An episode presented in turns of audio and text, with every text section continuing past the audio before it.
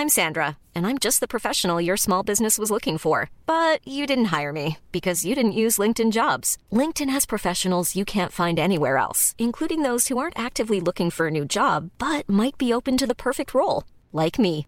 In a given month, over 70% of LinkedIn users don't visit other leading job sites. So if you're not looking on LinkedIn, you'll miss out on great candidates like Sandra. Start hiring professionals like a professional. Post your free job on linkedin.com/people today.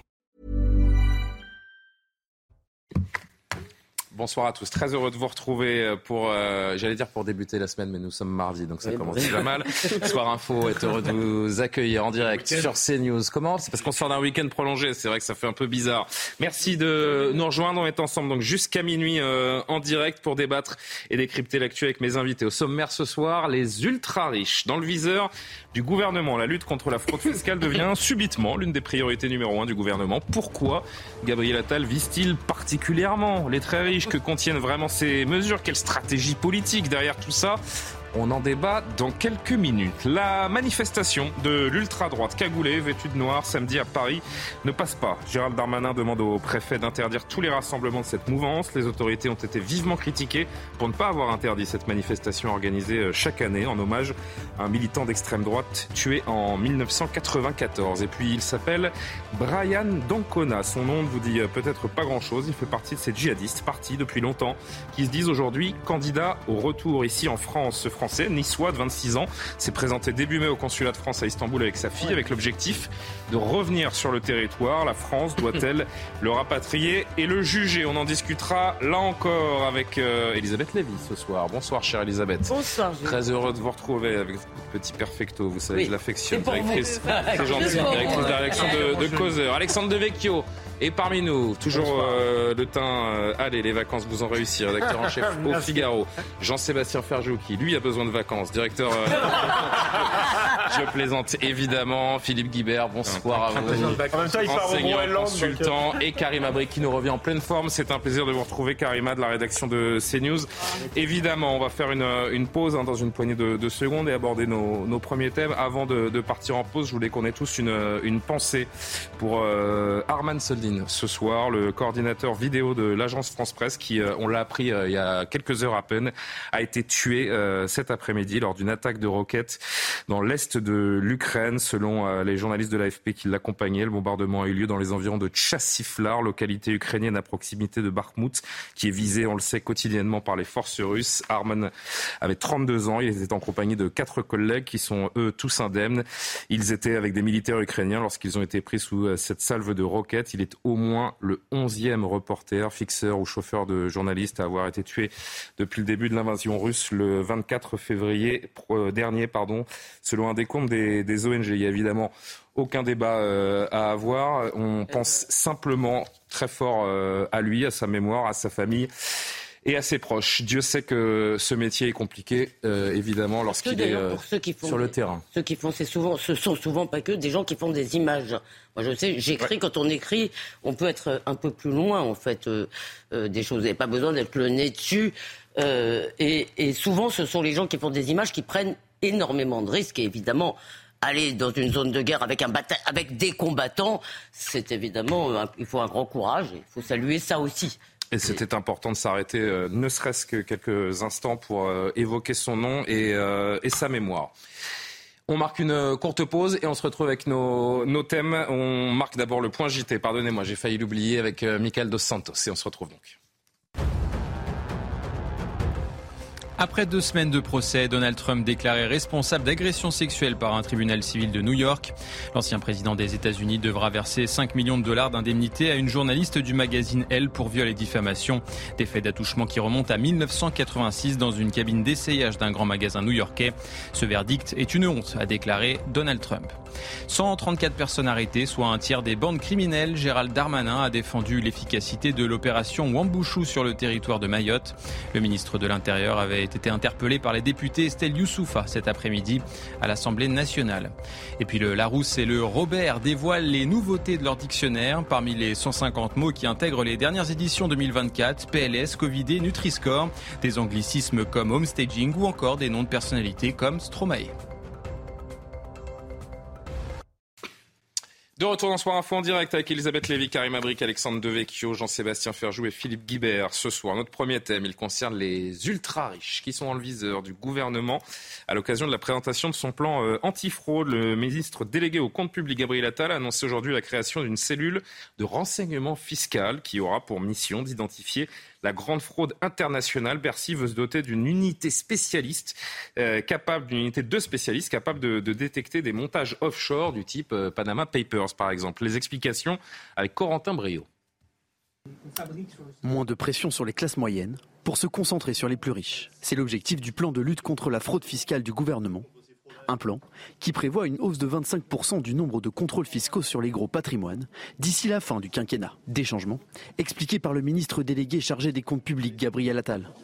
Je veux aussi alléger la pression sur euh, les classes moyennes, les contribuables moyens et sur euh, les patrons de PME, les petits patrons. Mhm. Parce qu'un contrôle fiscal, ça peut être assez angoissant quand vous n'avez pas forcément un conseil euh, administratif ou juridique auprès de vous. Et donc effectivement, je vais lancer un plan massif de régularisation plutôt que contrôle fiscal. Autre mesure, les 100 plus grandes capitalisations boursières feront également désormais l'objet d'un contrôle fiscal tous les deux ans.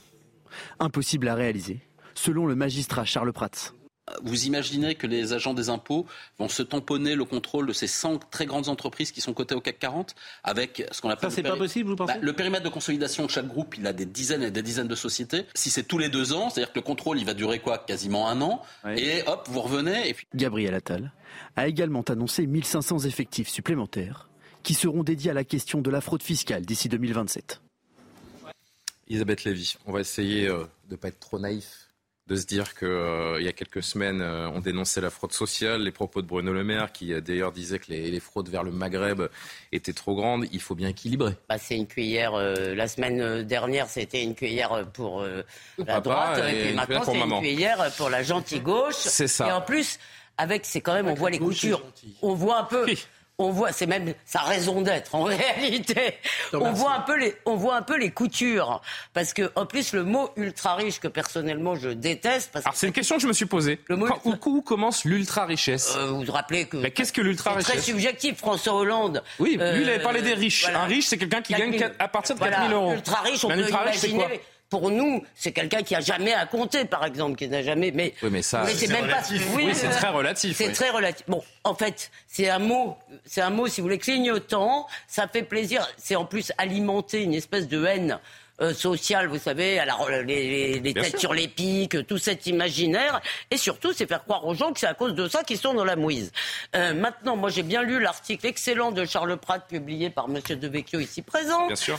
Et il explique surtout euh, très très bien qu'à peu près la seule véritable mesure, c'est l'augmentation des effectifs si j'ai bien compris ce qu'il dit. Sinon, pour le reste. C'est une sorte de, nouveau service de renseignement dédié aux fraudes fiscales. pour, Le, pour, le, reste, c'est simplement des choses qui existaient déjà. Bien sûr. Euh, et, euh, mais simplement, ils, sont aussi malins juste sur un, truc, c'est qu'ils disent attention, on va pas taper, parce qu'il faut à la fois euh, faire des risettes à la gauche, et puis il faut quand même pas trop m'affoler moi. Il faut dire attention, on va pas taper encore sur les classes moyennes. Hmm. Voilà. Donc, bon. Petite guirlande politique de réaction, on poursuit le tour de table. Regardez. Guirlande. C'est un plan que je salue et j'observe que d'ailleurs c'est un plan qui est salué par aussi par, de nombreuses oppositions euh, et j'en suis tout à fait satisfait donc euh, c'est quelque chose euh, auquel nous allons nous atteler. En effet oui il faut lutter contre toute forme de fraude, les fraudes sociales, les fraudes fiscales, celles des entreprises, celles des particuliers. Mais on ne peut pas faire peser sur ceux qui n'ont pas les moyens de frauder, en particulier les classes moyennes, l'ensemble de l'effort. Donc lutter contre la fraude tout le monde est favorable. D'un côté ils signent des traités, ça marche pas et après ils disent il faut lutter contre la fraude. Très bien mais si on traitait la cause des problèmes C'est juste surréaliste, d'autant plus que les propositions, la moitié de ce qu'ils proposent existe déjà euh, et l'autre moitié sont, sont des vœux pieux. En revanche, on a bien remarqué quelque chose, c'est que depuis la présidentielle, ils n'ont qu'une obsession, c'est les propositions de Marine Le Pen dans la matière. On a tapé sur les petits, maintenant on peut taper sur les gros, Alexandre Devecchio. C'est le en même temps façon euh, majorité présidentielle comme on le connaît Je pense que les gros doivent trembler là. Ils ah ont, ils ont peur, ils se cachent. Surtout il y a cette menace. On va les priver de droit de vote. Il y a cette menace de, de travaux d'intérêt général, vous vous rendez compte les, les, types ont un compte en Suisse, on va les priver de droit de vote, ils sont terrorisés. Euh, ça pour le coup c'est du, du populisme euh, réellement. C'est effectivement jeter en pâture un bouc émissaire et puis pas faire grand chose. Donc c'est vraiment de la démagogie. et je pense que c'est et, effectivement, après la réforme des retraites, comme on a fait, on, s'en est pris à la France qui travaillait, qui bossait, c'est pour montrer que voilà, on, est juste. Mais en réalité, en plus, la, France qui bosse n'aime pas tellement le fisc non plus. Donc je suis pas sûr que euh, que tout ça sera très efficace, si vous voulez mon point de vue. Jean-Sébastien, plus de contrôles fiscaux des ultra riches. Donc ce que l'on comprend euh, de manière indirecte, c'est que ça n'était pas fait avant. Donc avant, ils étaient tranquilles. Donc en, six ans euh, de, présidence d'Emmanuel Macron, rien n'a été fait pour la, contre la fraude fiscale des, des ultra riches. C'est ce qu'il faut comprendre. Oh. Non mais par, par déduction. Si aujourd'hui vous tapez sur eux, c'est-à-dire que ça fait six ans que vous les laissez faire.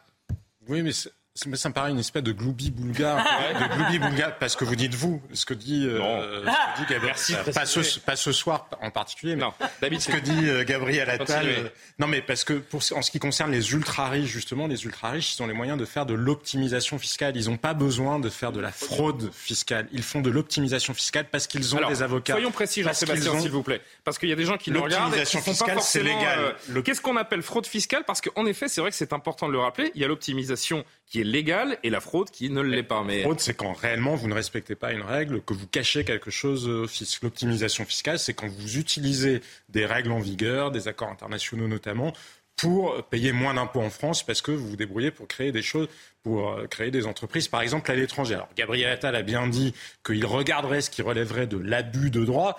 Mais ça, pour le coup, ça peut générer d'autres abus de droit parce que la règle, elle est ce qu'elle est. Et quand vous êtes capable de payer des, quand vous êtes, mais justement, c'est pour, c'est pour, c'est pour ça, mais c'est là où je veux en venir. C'est pour ça que c'est un gloubi boulga, parce que dans, je pense pas que ce soit les ultra riches qui fraudent le plus, pas parce qu'ils seraient plus moraux que les autres. Hein, mais qui optimisent le plus. Mais c'est parce que tout simplement, ils en ont moins besoin. Encore une fois, ils ont des avocats, ils payent même des gens qui sont d'anciens inspecteurs du fisc. C'est comme ça que ça marche. Des gens qui sortent, qui sont débauchés, c'est une profession entière. Hein, des gens qui ont travaillé à Bercy et qui deviennent euh, conseillers de riches pour savoir comment faire pour justement respecter la règle, tout en parvenant à payer moins d'impôts.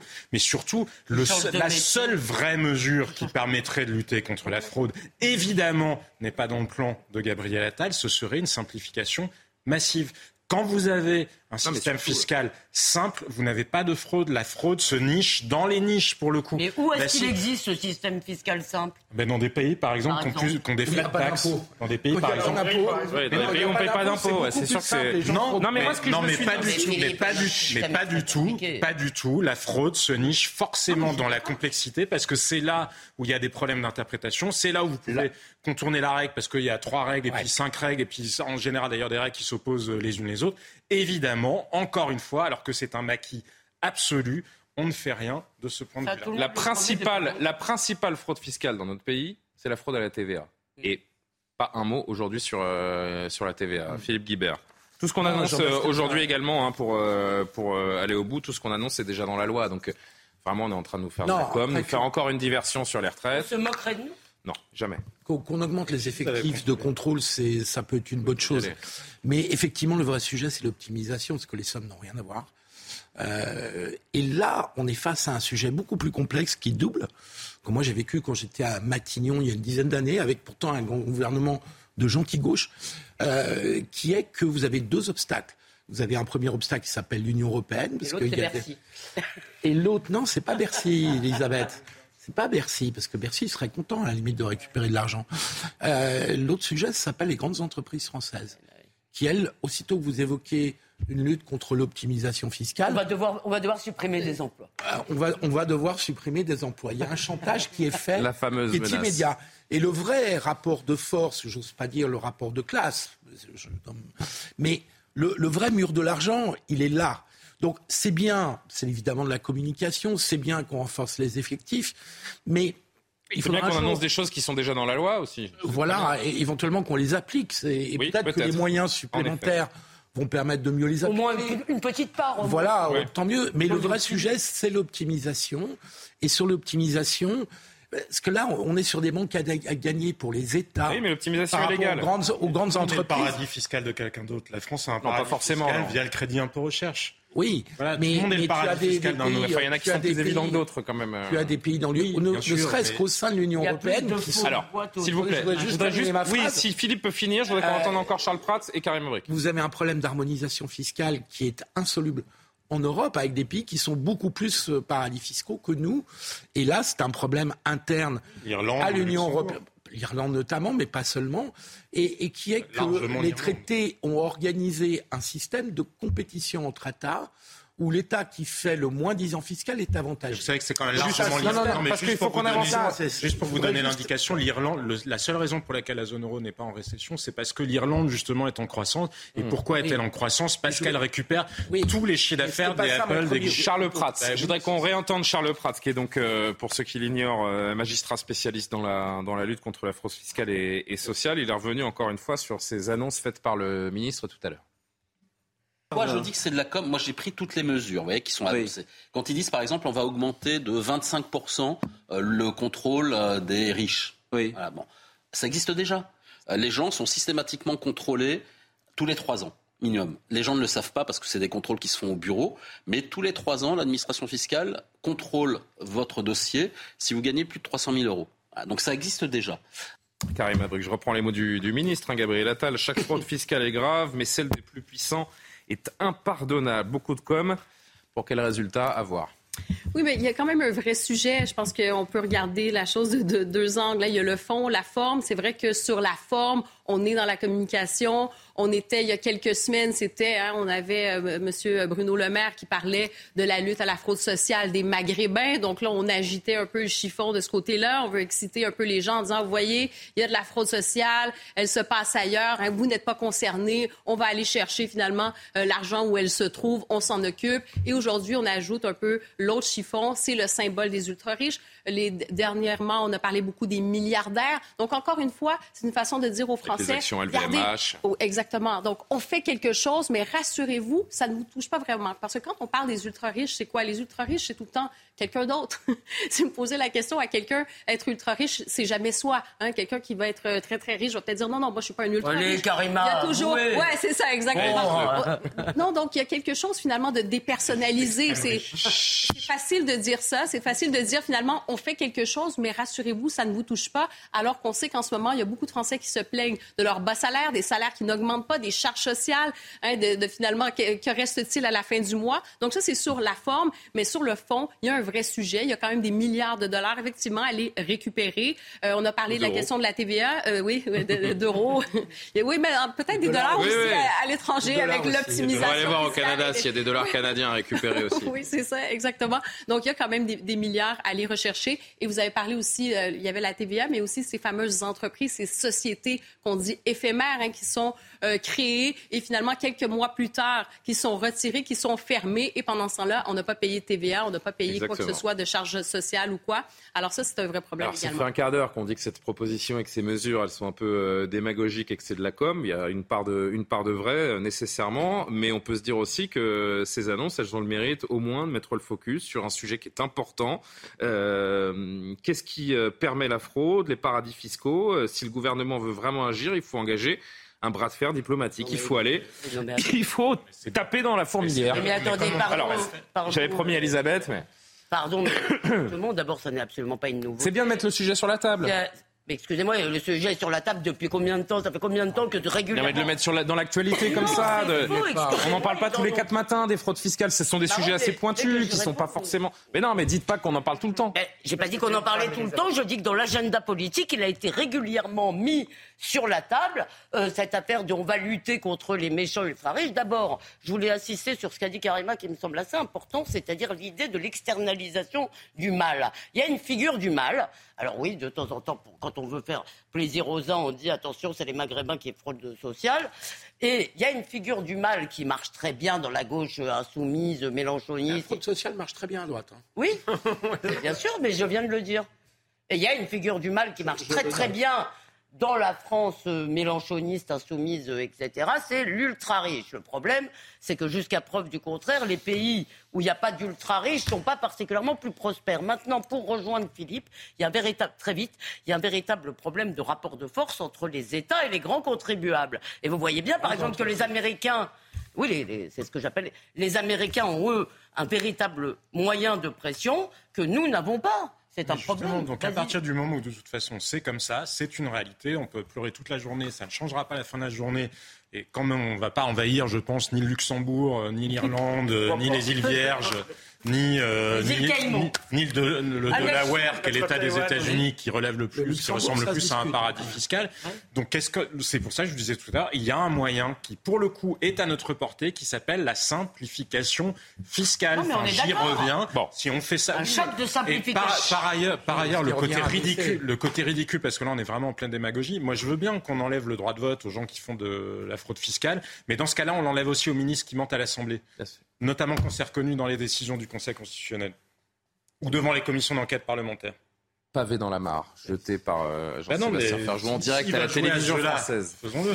Euh, je rappelle que l'objectif, notamment, hein, c'est d'augmenter de 25% les, les, contrôles fiscaux des, des, plus gros patrimoines, concentrer l'effort sur les ultra-riches, 1500 euh, effectifs supplémentaires, donc avec un renforcement des équipes. On verra les, les effets de ces annonces Tôt ou tard, peut-être. La pause. La pause, oui, c'est vrai. La pause, et on va parler de cette manifestation qui fait couler beaucoup d'encre depuis euh, ce week-end. Donc, cette manifestation d'ultra-droite. Et le ministre de l'Intérieur a haussé le ton aujourd'hui à l'Assemblée nationale. On en débat dans un instant. À tout de suite. Le rappel de l'actualité avec Michael Dos Santos, et on se retrouve. Un journaliste français de l'AFP tué dans une frappe de roquette dans l'est de l'Ukraine, Narman Soldin, coordinateur vidéo de 32 ans, a été victime d'une attaque à proximité de Bakhmut, ville visée quotidiennement par les forces armées russes. Il était accompagné de quatre collègues et de militaires ukrainiens. Emmanuel Macron a salué ce soir le courage d'Arman Soldin qui allé au front pour établir les faits. La Russie va gagner la guerre en Ukraine, c'est ce qu'a affirmé ce mardi Vladimir Poutine lors des commémorations de la défaite de l'Allemagne nazie à Moscou. Des festivités plus modestes que les années précédentes, aucune parade aérienne, seul un char de la Seconde Guerre mondiale a été aperçu lors du défilé. Et puis la tournée de Stromae totalement arrêtée. Le temps de repos sera plus long que je ne l'imaginais, a annoncé dans un communiqué le chanteur belge. En 2015, la star avait déjà mis un terme à une série de concerts victimes de dépression et malade suite à un traitement antipaludique. Et nous sommes toujours en compagnie d'Elisabeth Lévy, Karim Abric, Alexandre Devecchio, Jean-Sébastien Ferjou, Philippe Guibert. On est ensemble sans pub jusqu'à minuit. On parle du ministre de l'Intérieur qui a indiqué aujourd'hui à l'Assemblée nationale avoir demandé euh, à tous les préfets d'interdire toute nouvelle manifestation d'ultra-droite après euh, ce rassemblement organisé samedi à Paris qui, je le disais avant la pause, a fait couler euh, beaucoup d'encre. On va revoir quelques images de ces individus, c'est vrai plus qu'impressionnant, euh, cagoulé, masqué, tout de noir vêtu, avec ses, croix celtiques notamment euh, affichées. Les autorités ont été vivement critiquées pour ne pas avoir interdit cette manif organisée comme chaque année d'ailleurs, en hommage à un militant d'extrême droite qui a été tué en 1994. Plus d'explications, Vincent Fernandez, on en débat. Ils étaient plusieurs centaines à défiler dans les rues de Paris samedi. Des militants de l'ultra-droite habillés en noir, cagoulés. Dans leurs mains, des drapeaux arborant la croix celtique, un symbole de l'extrême droite et de mouvements suprémacistes blancs. Un cortège pour rendre hommage à un militant mort en 1994 alors qu'il tentait d'échapper à la police. Les images ont choqué jusqu'à la Première ministre. Je trouve assez choquant les images qu'on a pu voir, mais voilà, c'est aussi euh, notre démocratie de, de garantir le droit à manifester. De son côté, Gérald Darmanin a demandé au préfet d'interdire toutes les manifestations d'extrême droite. Tout militant d'ultra-droite ou d'extrême droite, ou toute association ou collectif à Paris comme partout sur le territoire national, qui déposera des manifestations dans ce sens que vous avez décrit, prendra, les préfets prendront des arrêtés d'interdiction et nous laisserons donc les tribunaux juger de savoir si la jurisprudence permettront en effet de tenir ces manifestations. Pour Marine Le Pen, pas besoin de tribunaux, puisque la loi existe déjà. En République, on ne manifeste pas masqué et en uniforme. Voilà. Et je considère que ces provocations ne peuvent pas être tolérées, quel que soit le camp dont euh, ces provocations émanent, c'est inadmissible. Et le gouvernement a la possibilité de faire appliquer la loi, car la loi existe. Or, le gouvernement ne le fait pas. Dans un communiqué, la préfecture de police assure que rien ne l'autorisait à interdire cette manifestation qui a lieu tous les ans. Alexandre Devecchio, franchement, les images sont glaçantes. On n'a pas envie de voir ça. Enfin, je ne vais pas parler à votre place, mais je, alors je parle en, mon nom. à ma place euh, mais pourtant, la manifestation est autorisée. Pauvre type euh, euh, assez, assez détestable. Je vais vous dire, l'interdiction me choque pas plus que ça puisqu'il doit y avoir des moyens. C'est peut-être l'autorisation qui doit nous choquer. Il, doit y avoir des moyens juridiques de, les, de, Non, non, l'autorisation de celle-là, de, celle de ce samedi, elle était autorisée. Euh, il, doit y avoir des moyens. Alors, j'ai pris, euh, j'ai commencé avec Alexandre, pardon. Il doit y avoir des moyens juridiques de les interdire, puisqu'ils avaient le, le, visage masqué, c'est interdit. Donc, euh, pourquoi pas, même si effectivement, dans une démocratie, on ne peut pas décider par avance quels sont les courants idéologiques qui peuvent manifester ou pas. Mais après tout, c'est très bien qu'ils soient interdits. Il faudrait aussi euh, se donner le moyen d'arrêter les, les, les, black blocs qui euh, ont un peu le même genre de tenue, mais en plus. Euh, bah là, on n'arrête ni les uns ni les autres. Hein. on arrête, on n'arrête ni les uns ni les autres. Donc bon, on fait de la communication. Pourquoi pas Moi, je trouve que ces images, elles sont paradoxalement rassurantes. C'est un peu provocateur ce que je vais ah dire, mais ça rappelle à tout le monde ce qu'est l'extrême droite. Ça, c'est l'extrême droite. Le reste, euh, Marine Le Pen, c'est pas l'extrême droite. Je vois pas quel est le rapport entre les militants euh, bah, RN euh, et eux. Ce sont des néo-nazis. Donc, ce sont des fascistes, effectivement. On a ce mot-là à la bouche, mais on voit ce que c'est. Et il y en a 500 en France, si vous voulez. Donc, c'est 500 pauvres types qui ont même pas cassé une vitre, d'ailleurs. Donc bon, qui manifestent grand bien leur face, mais qu'on fasse pas croire qu'il y a une menace euh, dans ce pays, même si 500 c'est déjà trop. La première question, ça reste quand même marginal. On va, on va, on va rester quelques minutes sur ce sujet. Moi, la première question que, que je vous pose, c'est oui, le ministre a raison euh, certainement d'interdire d'ores et enfin dorénavant, pardon, en tout cas de demander au préfet, de demander au préfet d'interdire, mais derrière, derrière la justice administrative devra trancher. Moi, la question, la première question que je pose, c'est comment ça se fait que depuis toutes ces années, puisque c'est loin d'être la première année, tous les ans, pourquoi c'est autorisé Alors pas 15 personnes en même temps, c'est pas possible. Juste pour répondre en droit, vous n'avez pas à autoriser une manifestation. Les manifestations doivent être. Mais si Laurent Nunez avait autorisé cette manifestation. Non. Mais si vous la déclarez. C'est dans l'autre sens que ça marche. Mais alors, vous jouez avec les mots. Vous jouez avec les mots. Non, je ne joue pas avec les mots. Elle n'a pas été interdite. Elle n'a pas été interdite. Ben oui, elle n'a pas été interdite, mais c'est pas la même chose. Mais pardon. Vous l'avez déclaré. Non, mais ça n'a rien à voir. C'est pas la même chose. C'est pas tellement le problème. Ça vous échappe peut-être en droit, mais je vous assure que ça n'a rien à voir. Non, mais c'est pas c'est pas tant une question juridique. Et moi, je vous avoue que je suis embarrassée. Est-ce qu'on va interdire ce qui nous dérange? Alors avançons. Je suis embarrassée parce que moi, par exemple, je n'étais pas tellement favorable à la dissolution de groupuscules que je déteste par ailleurs et que j'abomine parce que je pense que ça doit être des moyens qu'on doit utiliser avec une main qui tremble. De même que l'interdiction d'expression d'opinion. Parce que la question, en fait, ils ont dit on ne pouvait pas l'interdire parce que ces manifestations se déroulent toujours dans le calme. Il n'y a pas la seule différence, si vous voulez, c'est qu'il n'y a pas de, il y a une idéologie dégueulasse. Mais, est-ce qu'on doit avoir la main qui tremble avec des gens qui abordent des eh bien, moi, je vous dis que la liberté, il faut de mon point de vue, aller le plus loin possible dans la liberté, c'est-à-dire dans le fait. Et, ça, c'est discutable. moi, je suis plutôt sur la ligne liberté pour les ennemis de la liberté. Tant qu'ils ne dérogent pas l'ordre public. Euh, euh, il n'y a pas de trouble à l'ordre public. Oui, tant qu'ils ne cassent pas tant qu'ils n'agressent pas les forces de l'ordre, ils expriment des idées tout à fait nauséabondes. Et je l'aurais dit pour des gens avec qui, je, veux dire des islamistes, pareil, c'est il faut qu'il y ait soit un, groupe interdit. par exemple, je crois qu'un parti nazi n'aurait pas le droit d'exister en France, donc il ne peut pas, il n'a donc pas le droit de manifester. Mais cela dit, je pense qu'il est probablement, euh, euh, comme l'a dit Alexandre, euh, ça nous honorerait peut-être de laisser s'exprimer des opinions dégoûtantes. Et je ne le dis pas que pour cela. Laurent Nunez, alors pour être très précis, euh, Philippe Guibert, euh, Laurent Nunez n'avait pas interdit la manifestation de, samedi. En revanche, le préfet de police a annoncé aujourd'hui avoir saisi la procureure de Paris euh, pour des faits évidents, on le voit à l'image, de dissimulation de visage de la part de ces manifestants, ce qui constitue une infraction passible d'un an de prison et de 15 000 euros d'amende pour la peine maximale. Hein. si c'est tous les ans, pourquoi on ne les a pas interdits les années passées, encore une fois Et doit-on interdire ce qui nous dérange? Je répète la question préalable. Prolonger Elisabeth et Jean-Sébastien. Il y en a ras-le-bol dans ce pays des gens qui veulent tout interdire. Alors évidemment, ce sont d'abominables fachos que j'aimerais pas croiser. Euh, et donc on est tous d'accord là-dessus. Mais il y a des lois s'il y a des troubles à l'ordre public, si le fait de porter, euh, d'avoir le visage masqué est interdit par la loi, eh bien, on applique la loi. Il est interdit si vous, si vous Mais là, on l'a pas appliqué samedi. Il est interdit si vous le faites en vue de commettre des délits. C'est ce que j'ai vérifié aujourd'hui. Ça n'est pas interdit en soi. On peut mettre une cagoule. Je termine, mettre un passe-montagne. Donc, appliquons la loi et le principe dans ce pays, ça s'appelle la liberté. y compris pour les gens qu'on déteste, y compris pour les gens qui sont détestables, et ceux-là le sont sans doute plus que d'autres. Donc, il y a un moment donné où on ne peut pas passer son temps à tout interdire. Donc, Laurent Nunez avait le bon réflexe, à mon avis, de préfet républicain et euh, une fois de plus, le gouvernement l'a fait aussi de la communication, ce qui rejoint le, gouvernement, le premier sujet. Il y a eu des slogans néofascistes. Il me semble, il me semble que le ministre de l'Intérieur fait partie. Mais Philippe, là où je voulais en venir, c'est que la première ministre. Bon, on peut pas terminer un propos, euh, Sébastien. Gérald Darmanin, il fait partie du gouvernement quand même, avec ma connaissance. C'est pas inintéressant de constater un conflit au sein du gouvernement sur le sujet. Donc, donc, il y a une volonté de communication du ministère de l'Intérieur par rapport au préfet ou Laurent Nunez se prend quand même un petit recadrage de la part de son ministre de l'Intérieur. Mmh. Moi, je pense que c'est Laurent Nunez qui avait raison et que le principe est la liberté. Après, appliquons la loi, mais avec beaucoup plus de fermeté, avec beaucoup plus de rigueur, et quand euh, et ces personnes-là sont évidemment à surveiller très près. Et par juste qu'on voit un extrait. On alimente le débat et Karima, Jean-Sébastien, vous, vous reprenez derrière.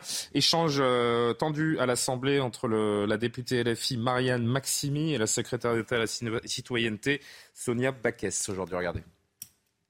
Hier, nous commémorions la victoire des Alliés sur la barbarie nazie. Samedi, des nostalgiques des jeunesses hitlériennes défilaient bien tranquillement dans les rues de Paris, accompagnés de deux proches de Madame Le Pen. Depuis, silence sur les bancs des ministres. Vous qui êtes si prompt à condamner et interdire, votre silence, Monsieur le ministre, veut-il donc approbation? Alors que des dizaines d'événements contre la réforme des retraites sont régulièrement interdits, cette manifestation était autorisée par la préfecture qui a considéré qu'il n'y avait pas de risque de trouble de l'ordre public. Comment le croire? Dans un contexte où les agressions d'extrême droite se multiplient. Comment le croire quand la préfecture, dans un arrêté du 5 mai, a autorisé l'emploi de drones pour surveiller justement cette manifestation, pour prévenir les risques d'atteinte à l'ordre public? Doit-on comprendre que les casseroles sont plus dangereuses pour l'ordre public que les fascistes violents?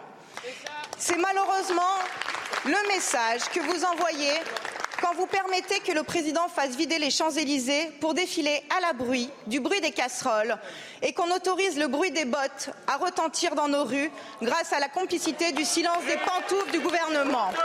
Les images que nous avons vues samedi sont insupportables. Mais oui, la boussole du ministère de l'Intérieur, c'est le respect de l'état de droit et des décisions de justice. Et le respect de l'état de droit, c'est la décision rendue publique il y a quelques instants par, par Gérald Darmanin d'interdire toutes les manifestations d'ultra-droite, parce que le respect de l'état de droit, c'est aussi la sanction systématique et sans concession de tous les propos et de toutes les actions à caractère raciste ou antisémite. Je. Bon, au passage, on aura découvert l'existence de Madame euh, Beckès, pardon, secrétaire d'État à la citoyenneté. Parenthèse refermée. Il y a un truc.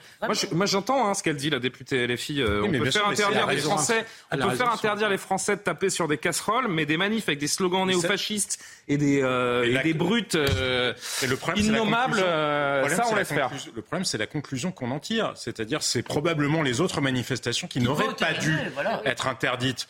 Parce que oui, mais encore une fois, il ne s'agit pas de les autoriser parce que c'est un principe à valeur constitutionnelle. Oui, mais c'est pas juste. Non, moi, je suis assez étonné par vos remarques, tous autant euh, que vous êtes. Il n'y a pas de dégradation, il n'y a pas de violence, donc ça suffit à laisser sur faire les mauvaises... des, gens qui sont dans l'ignominie. C'est sur les mauvaises causes qu'on défend un principe, parce que sinon, on ne défend pas un principe, on est juste d'accord avec quelqu'un.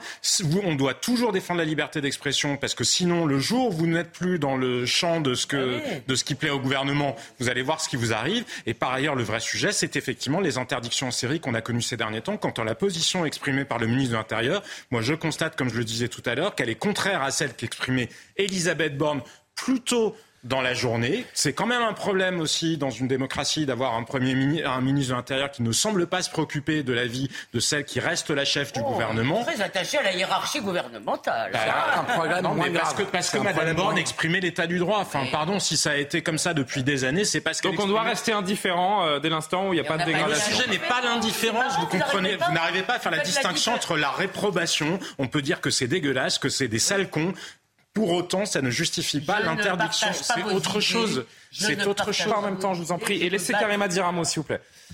Est-ce que ça nécessite donc l'interdiction ou pas? Je pense qu'il y a quand même trois critères importants. On a parlé tout à l'heure, est-ce que les individus sont encagoulés? Est-ce que c'est légal de faire une manifestation encagoulée comme ça? Euh, la réponse, c'est non. Alors, mhm. comment se fait-il qu'après tant d'années et qu'on est encagoulé, on autorise? C'est pas vrai. Ben, non, mais il y, a cette question. C'est pas illégal. Mais si, vous n'avez pas le droit de dissimuler votre visage. oui, mais commettre un délit. Que vous n'avez et ils ont expliqué. Laurent Nunez a parfaitement expliqué que justement. Il avait déjà été débouté dans des précédentes. Donc là, il va être encore débouté. Et qu'il ne pouvait pas prouvé, il n'avait pas de preuve que ces gens se cagoulaient pour commettre des actes illégaux. C'est pour ça que je dis pas interdit en soi. C'est que je dis il y a quand même trois critères. Il y a un autre critère aussi, c'est la question de l'incitation à la haine. Est-ce que cette manifestation, c'est une provocation euh, haineuse? Est-ce que par exemple, il y a des relents d'antisémitisme à l'intérieur de ce genre de manifestation, des symboles? Je pense quand même il y a peut-être certains critères qui pourraient dire ben finalement euh, une manif comme celle-là, c'est une incitation à la haine. Donc, il y, a, il y a quand même ce critère-là. Et ensuite, sur la question de la menace à l'ordre public, effectivement, peut-être que les dernières années, ce n'était pas une menace à l'ordre public. Est-ce qu'aujourd'hui, moi, je regarde un peu ce qui se passe aux États-Unis parce que euh, ça fait partie aussi, hein, la liberté d'expression, c'est quand même euh, au, rang... un étendard. Exactement, c'est vraiment au rang numéro un. Et c'est pour ça qu'on voit, par exemple, des manifestations de suprémacistes blancs. Et là-bas, ce qu'on voit, et est-ce qu'on va importer ça de plus en plus? Est-ce que la, le fait que le contexte social est de plus en plus tendu, ça pourrait être une menace à l'ordre public? Donc, aux États-Unis, on voit maintenant des affrontements entre des, milices. Des contre-manifestants qui viennent euh, s'opposer. Exactement, avec des antifas. Donc, je pense qu'il y a ces critères-là. Cela dit, moi aussi, je suis de l'avis que je préfère les excès de liberté qui viennent avec notre démocratie. Mhm. Parce qu'il y a une question, une vraie question qui se pose. Euh, quand on dit est-ce qu'on doit interdire, par exemple, les manifestations de l'ultra-droite ou de l'ultra-gauche, comment va-t-on définir l'ultra-droite, par ah exemple. Parce qu'on sait que, exemple, des militants de Reconquête ou d'Éric de, Zemmour ou de Marine Le Pen, certains les classent à l'extrême droite. Donc, si on fait une manifestation euh, Déjà, là, je vois pas de signe de patriotisme, de nationalisme. Il n'y a pas un drapeau français. et c'est vraiment, c'est là, c'est que du noir, des croix celtiques, c'est de la haine non, mais C'est pour ça que je dis que c'est, il y a quand même les critères donc d'ultra gauche, d'ultra droite, mhm. qui va déterminer euh, que ça fait partie de l'ultra droite ou de l'ultra gauche, c'est une chose. Cela dit, moi, je pense qu'on devrait vraiment se concentrer, en même temps, pas en même temps. concentrer sur l'incitation et la provocation à la haine. Et je trouve que cette manifestation en était quand même euh, un témoignage. Non, mais pardon, d'abord, personne ne, prête, ne peut imaginez dire on va écrire, on va interdire les manifestations de l'ultra-droite. Ça passe pas, même. Ça passe pas juridiquement, ça n'existe pas, ça veut rien dire. Donc, euh, le droit à parole intéressait beaucoup oh, Gérald Darmanin. Est-ce que c'est possible de laisser une personne finir une phrase et de compléter quand j'ai fini? Merci. Donc, euh, euh, ultra-droite, ultra-gauche ne sont pas des concepts juridiques. Vous pouvez interdire X, Y ou Z ou tel groupe, mais certainement pas un concept. Moi, je vous rappelle cette fameuse phrase de Voltaire qui est piétinée. La gauche, une certaine gauche, pas toute la gauche, depuis des années, se bat pour que les idées qu'elle ne partage pas ne puissent pas être exprimées. Encore aujourd'hui, il y a une conférence interdite ou sur à la Sorbonne. Oui, il y a des lois ici quand même. Attendez, restons sur le sujet. Sorbonne. Il y a, des lois quand même. Restons sur le sujet. Le sujet, je vais terminer quand même. Le sujet, c'est la liberté d'expression. Et moi, je suis très. Euh, je pense qu'on devrait s'attacher à cette phrase, qu'elle ait été ou pas prononcée par Voltaire d'ailleurs, euh, que effectivement, ça n'a pas de sens de défendre la liberté d'expression si on ne la défend pas. mais il y a des lois alors, je voudrais juste avancer. Je voudrais avancer. Il y a des lois sur l'incitation à la haine. Il y a les excès de la liberté. Excusez-moi, s'il vous plaît, est-ce que je peux rythmer ce débat euh, Polémique politique également, parce que euh, deux anciens proches de Marine Le Pen. Rythmeur. Oui, tout à fait. Ambianceur. Euh, deux anciens proches de Marine Le Pen étaient, euh, étaient présents dans ce cortège. Elle a répondu, elle s'est, elle s'est défendue de, de liens avec ces deux personnes. Écoutez-la. Ce ne sont pas mes proches, pardon. Ce ne sont pas des proches. Non, mais euh, expliquez-vous, justement. Oui. Non, mais je veux dire, tous les gens qui, à un moment ou à un autre dans leur existence et dans les 50 ans d'existence du Front National, ont eu une responsabilité euh, de comptable ou même d'élu ne, sont pas, euh, euh, ne font pas partie de mes proches. Il faut arrêter avec ça. C'est la méthode d'extrême gauche utilisée par Mediapart. Quoi, on finit tous par être proches les uns des autres par capillarité. Donc d'abord, il faut arrêter avec ça. Philippe Guibert veut marquer sa, distance, continuer la, politique de normalisation. On n'attendait pas autre chose. Va pas dire oui, ce sont mes meilleurs amis. Euh, ils étaient, on dînait à la maison encore la semaine dernière. Ça paraît évident. L'information qu'on a, c'est que c'était deux anciens trésoriers d'un groupe politique qu'elle avait, qu'elle avait monté qui s'appelait Jeanne, sauf erreur de ma part. Et donc, si c'était deux anciens trésoriers d'un groupe politique, alors je ne sais pas. Euh, la séparation aurait eu lieu à euh, autour des dernières régionales, apparemment. Bah, vous voyez, donc les dernières régionales, c'était donc en 2021. Euh, donc c'est pas si ancien que ça. Donc dire euh, qu'elle les a juste croisés pour deux anciens trésoriers hmm. d'un groupe qui existait, avec dont elle s'est séparée euh, au dernier régional, si vous, euh, si vous le confirmez. bah, je suis désolé, ça demande un peu plus d'explications. Voilà, personne n'accuse Marine Le Pen d'être néo-nazie. En revanche, il y a quand même une réalité qui est connue quand même depuis longtemps sur Marine Le Pen. Sa fréquentation d'un Frédéric Chatillon, par exemple, qui n'est pas connu comme un, un grand modéré, donc euh, et qui a euh, quand même, il se dit que c'est toujours son conseiller occulte. Non, mais vous avez... Elle a une, je termine juste une phrase. Elle, a quand même une fréquentation euh, de personnalité qu'on peut qualifier d'extrême droite.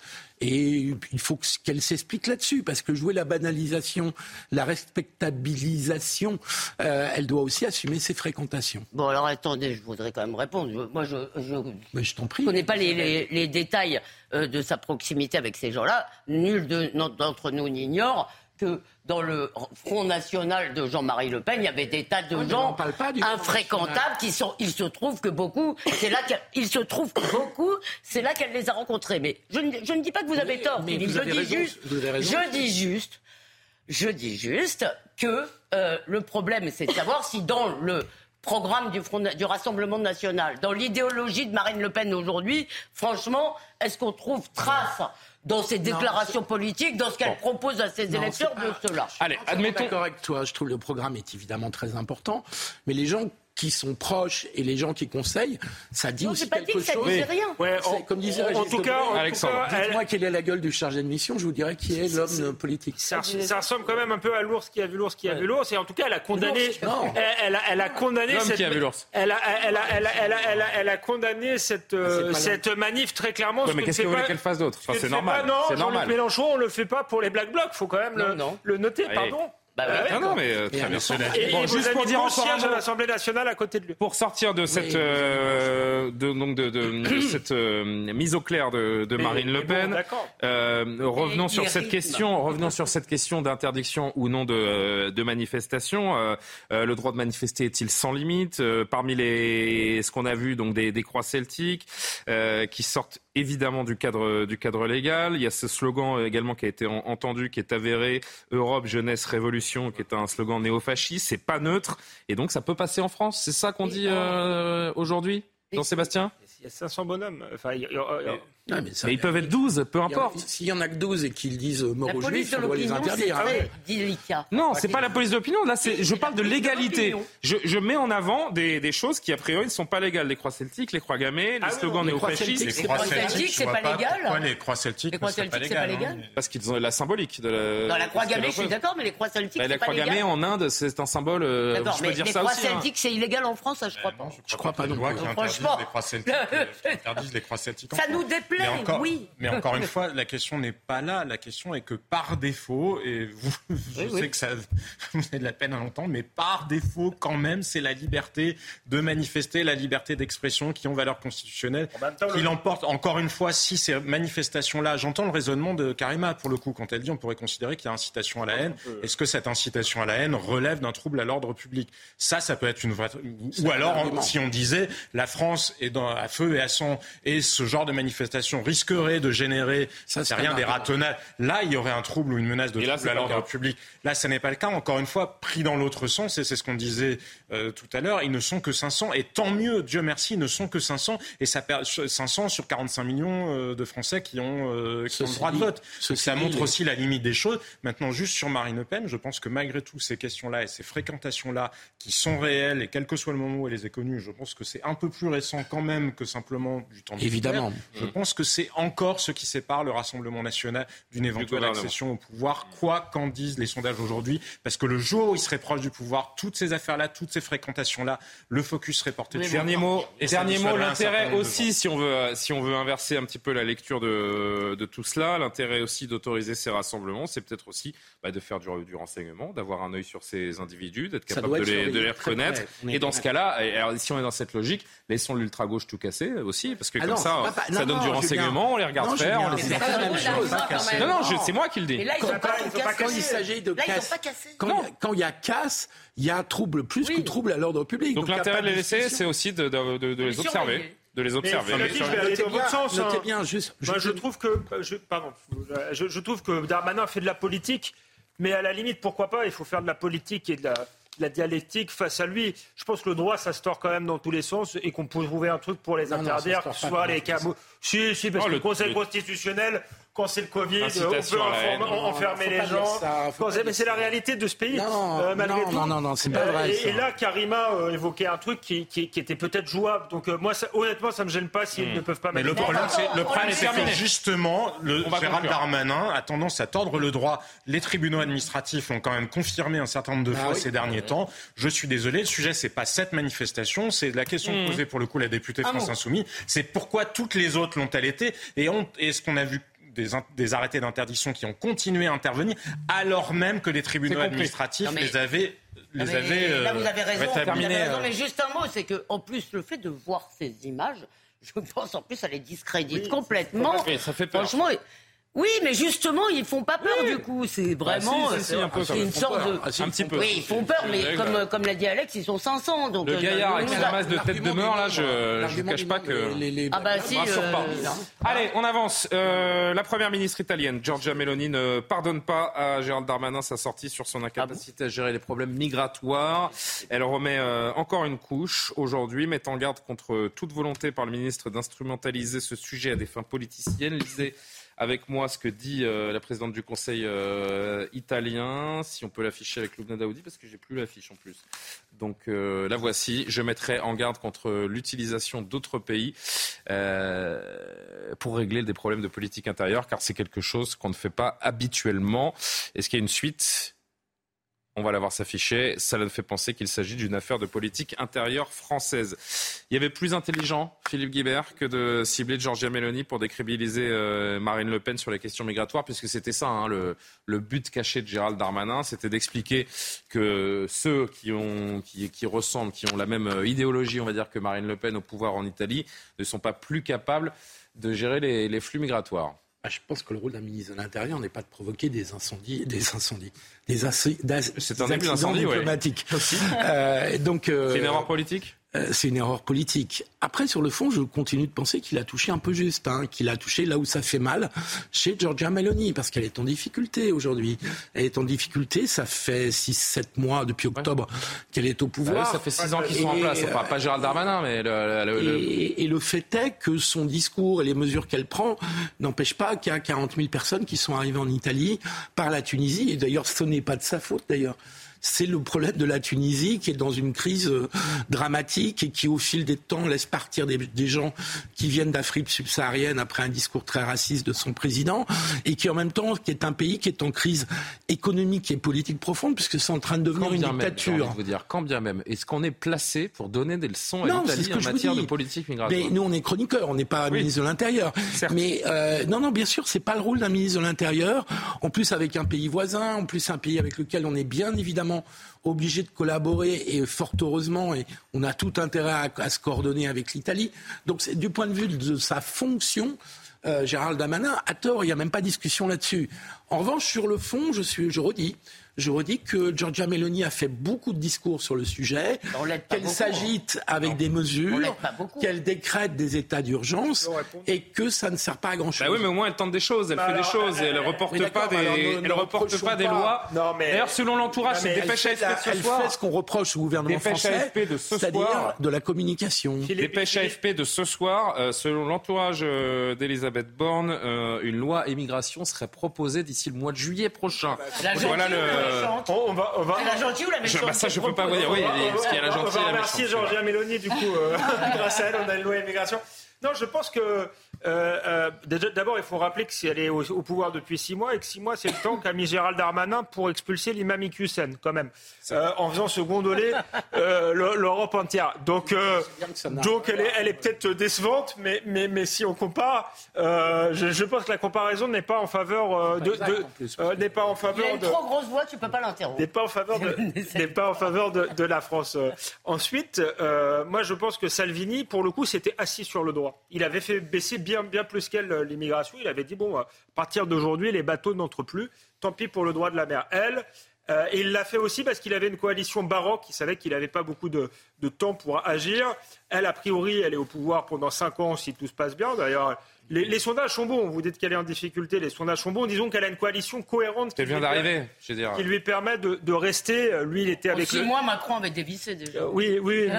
mais... On avait dévissé pour lui. et donc, elle décide de passer par la loi et de faire modifier le droit euh, pour avoir des résultats, ce qui est nécessairement plus long. Je ne sais pas si Salvini n'avait pas raison d'agir euh, à la hussarde, mais on ne peut pas non plus reprocher à Mélanie de vouloir s'inscrire dans un cadre, dans la durée, dans un cadre démocratique. Je voudrais juste qu'on voit ce petit échange à distance entre Jordan Bardella, qui était au Parlement européen aujourd'hui, et Gérald Darmanin à, à l'Assemblée nationale. Écoutez. Ce que j'ai vu à Menton, c'est une double faillite celle du gouvernement français d'abord et celle de l'Union européenne ensuite, qui a vidé Frontex de son rôle initial de lutte contre l'immigration clandestine. En faisant de Frontex une agence de voyage pour migrants, en envoyant le signal désastreux que l'on peut venir en Europe sans y avoir été invité, vous avez transformé nos frontières en passoires et nos pays en hôtels. Les contribuables européens ne veulent pas que vous utilisiez leur argent pour les submerger, mais pour les protéger. Face aux défis migratoires, la naïveté n'est plus possible. Le temps est venu d'une action ferme et d'une action déterminée. Depuis le 1er janvier, venant euh, d'Italie, c'est 42 200 euh, personnes qui se sont présentées, pardon, en 2023, c'est-à-dire quatre fois plus en une année. Je veux ici vous dire qu'en effet, il faudrait que tous les pays européens se mettent d'accord pour qu'il y ait des contrôles externes aux frontières de l'Europe, ce qu'on appelle l'enregistrement, pour pouvoir effectivement refouler les personnes aux frontières de l'Europe. C'est vrai. C'est vrai qu'il faudrait aussi une procédure d'asile unique pour éviter les difficultés que vous évoquez, c'est vrai. C'est vrai qu'il faudrait également revoir totalement le règlement Dublin parce que nos amis italiens ne reprennent quasiment plus de personnes dublinées. C'est tellement vrai, Madame la députée, qu'au Parlement européen, vous faites l'inverse d'ici et l'inverse de votre circonscription. Monsieur Bardella, votre chef du parti, le 20 avril dernier, a voté contre le mandat de négociation pour que ces problèmes soient résolus. Madame, vous ne vivez que des problèmes. Nous essayons de les résoudre. Ah oui, mais sauf que l'État français est incapable de gérer les flux migratoires. Si on ne s'unit pas sur cette question, on n'y arrivera pas, on va dans le mur, euh, Jean-Sébastien. Bah, Au lieu de taper sur Georgia Meloni, on serait, on serait plus avisé d'essayer de, travailler main dans la main Oui, parce que Georgia Meloni est confrontée à quelque chose qu'aucun autre gouvernement ne pourrait résoudre. Hein. C'est-à-dire que là, ce ne sont plus quelques bateaux qui traversent la Méditerranée, parce que ça, pour le coup, l'Italie arrivait à peu près euh, à le gérer.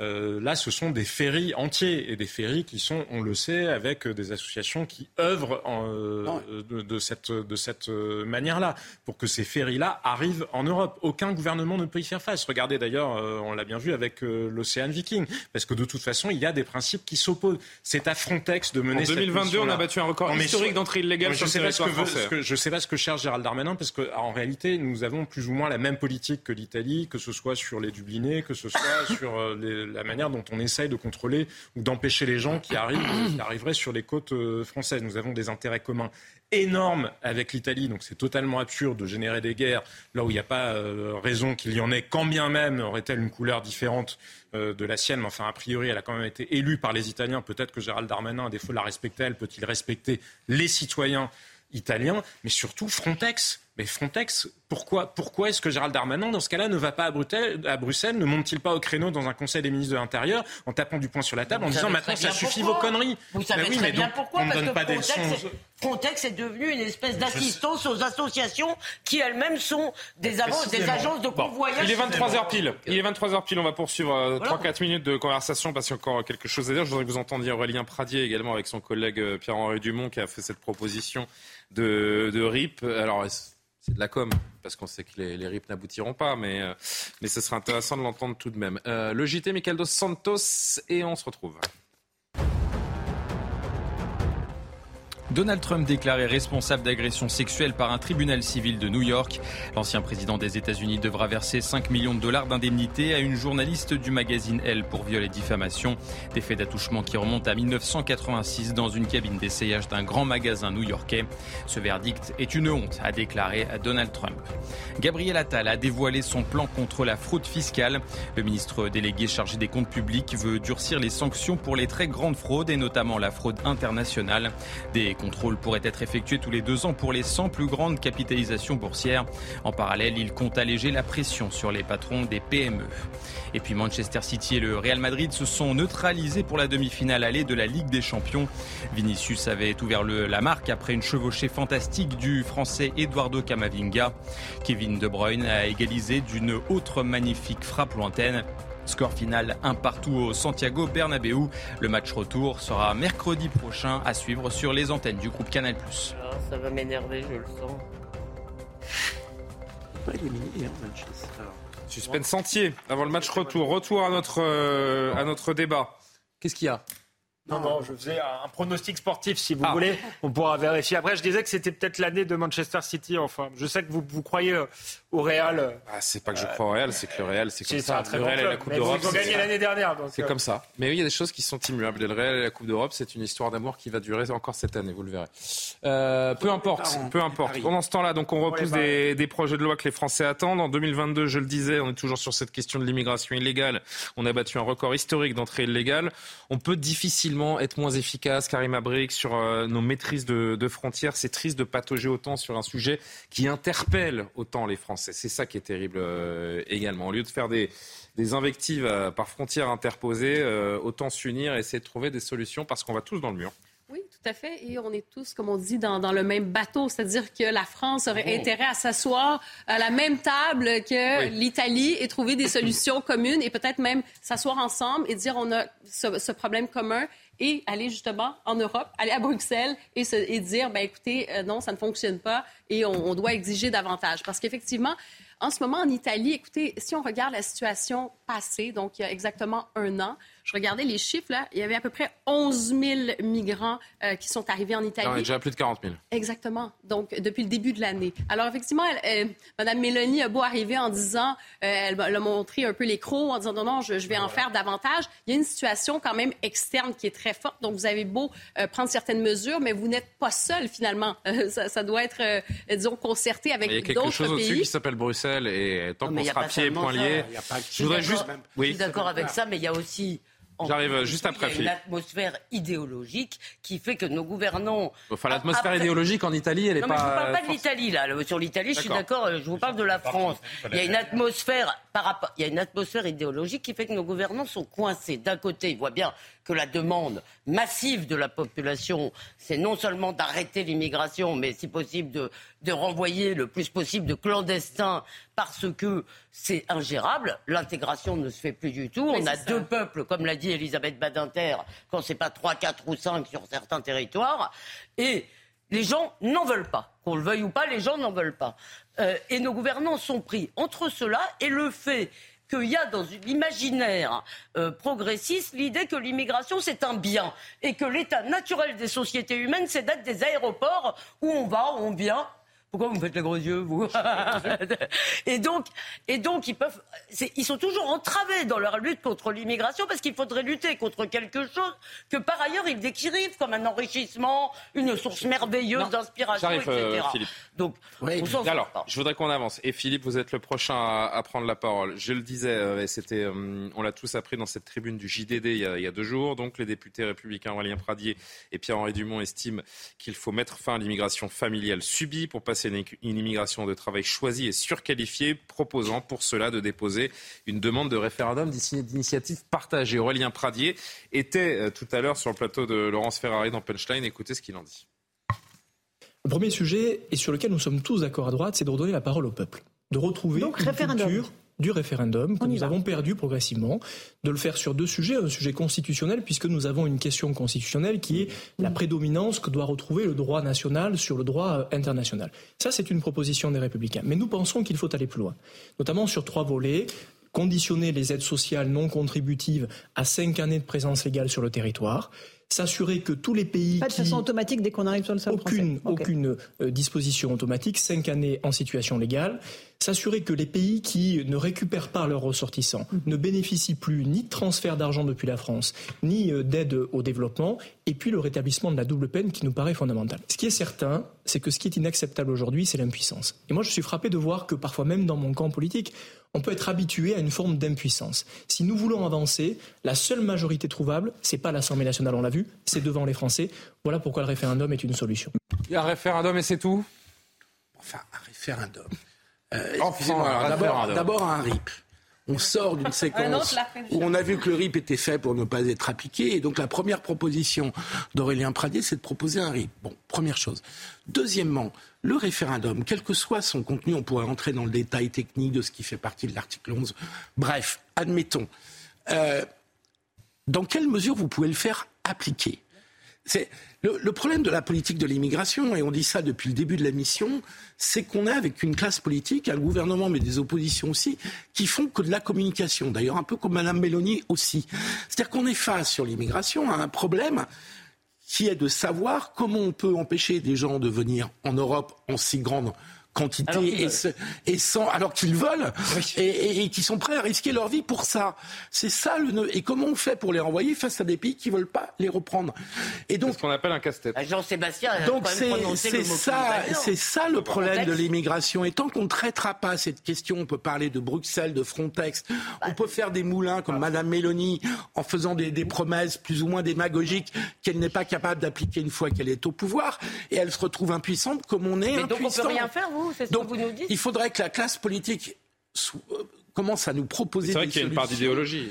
qui, bah, je vois pas la part d'idéologie parce que personne n'est. Bah, à Bruxelles, à, Bruxelles, à Bruxelles, on est quand même dans une idéologie immigrationniste. Évidemment. Personne n'est pour. Enfin, et, enfin vous avez vu le truc de l'ONU. Personne, personne n'est pour l'immigration clandestine. Personne n'est pour qu'il y ait des clandestins qui débarquent sur nos plages. Bah, euh, on est des associations aussi. On est éventuellement pour une immigration légale qu'on peut essayer de qualifier. Est-ce qu'elle doit être économique ou ceci ou cela Mais personne n'est pour l'immigration clandestine. Bah, si, d'abord, il y a, donc, on a une classe politique qui ne réfléchit pas aux moyens d'être efficient. Et qui fait de la communication. Un mot, un mot, pardon, un mot. Oui, mais arrêtez, Jean-Sébastien. Pardon, il y a un mot que je voudrais vous dire. Euh, il y a une chose que nous n'avons jamais essayé, qui en plus ne dépend pas de l'Europe, c'est la pompe aspirante que constituent nos prestations sociales. Non, le fait, écoutez, je vous, je vous, fiche mon billet qu'il y a plein de gens qui ne viendraient pas si non, parce en France, il n'y avait pas des... Parce que vous avez une partie qui veut rejoindre l'Angleterre ou d'autres pays aussi. Tous, je dis que c'est une pompe aspirante, mais regardez ce En tout cas, le sujet est, moins, est loin d'être réglé et on en reparlera. On avance avec... Les euh, titres de séjour, quand même, ça reste un enjeu parce que tant qu'il y aura cette possibilité d'avoir ces titres de séjour, euh, que ce soit à court terme et, avec la facilité avec laquelle on peut les avoir, ça va continuer. Non, mais non, non, vous voyez que je fais des signes. Euh, Jean-Sébastien, aidez-moi un peu. Ça fait une, 10 minutes que je fais des signes. Les uns les autres, vous continuez et vous en remettez une couche. Non, s'il vous plaît, aidez-moi. Il s'appelle, il s'appelle euh, Brian Dancona. Son nom euh, ne vous dit certainement pas grand-chose, mais euh, il fait partie de ces djihadistes partis depuis longtemps et qui se disent aujourd'hui candidats au retour. C'est lui, ce Français niçois de 26 ans, qui s'est présenté début mai, au, donc il y a quelques jours à peine, au consulat de France à Istanbul avec sa fille. Un objectif pour lui, revenir en France. Explication Sarah Fenzari. C'est l'un des plus jeunes Français combattants du djihad à avoir rejoint la Syrie. Brian Dancona avait 16 ans. Le 27 décembre 2013, c'est seulement avec sa carte d'identité en main qu'il monte à bord d'un avion pour Istanbul avant de traverser clandestinement la frontière syrienne. En Syrie, il se serait marié avec une Française arrivée en 2019. Le couple a eu un enfant avant de se séparer. Est-il dangereux? Certainement, puisque lui-même euh, se vantait euh, dans une émission sur euh, France 2 d'avoir déjà tué, et il le faisait avec une Kalachnikov à la main. On les appelle les revenants. Dix ans après son départ, il s'est présenté de lui-même il y a quelques jours au consulat de France à Istanbul, accompagné de sa petite fille. Il a demandé à rejoindre la France, même s'il sait qu'il risque une très longue peine de prison.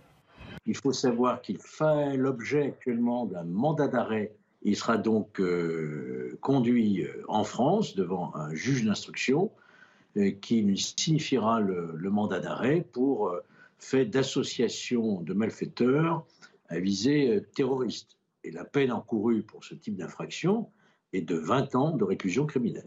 La Turquie devrait l'expulser très prochainement. Alexandre Devecchio, est-ce que la France est trop naïve? On a un devoir, une obligation par rapport à ces gens Il faut faire revenir cet homme?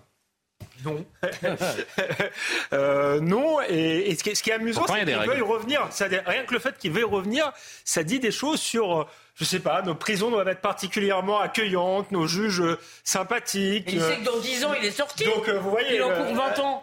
Elisabeth Lévy a, donné, a donné la, la, réponse. Donc, oui, sans doute, on est, on est trop naïf. Moi, je pense que on aurait dû, la droite, d'ailleurs, aurait dû voter la déchéance de nationalité proposée par Manuel Valls. Elle a commis là une erreur historique.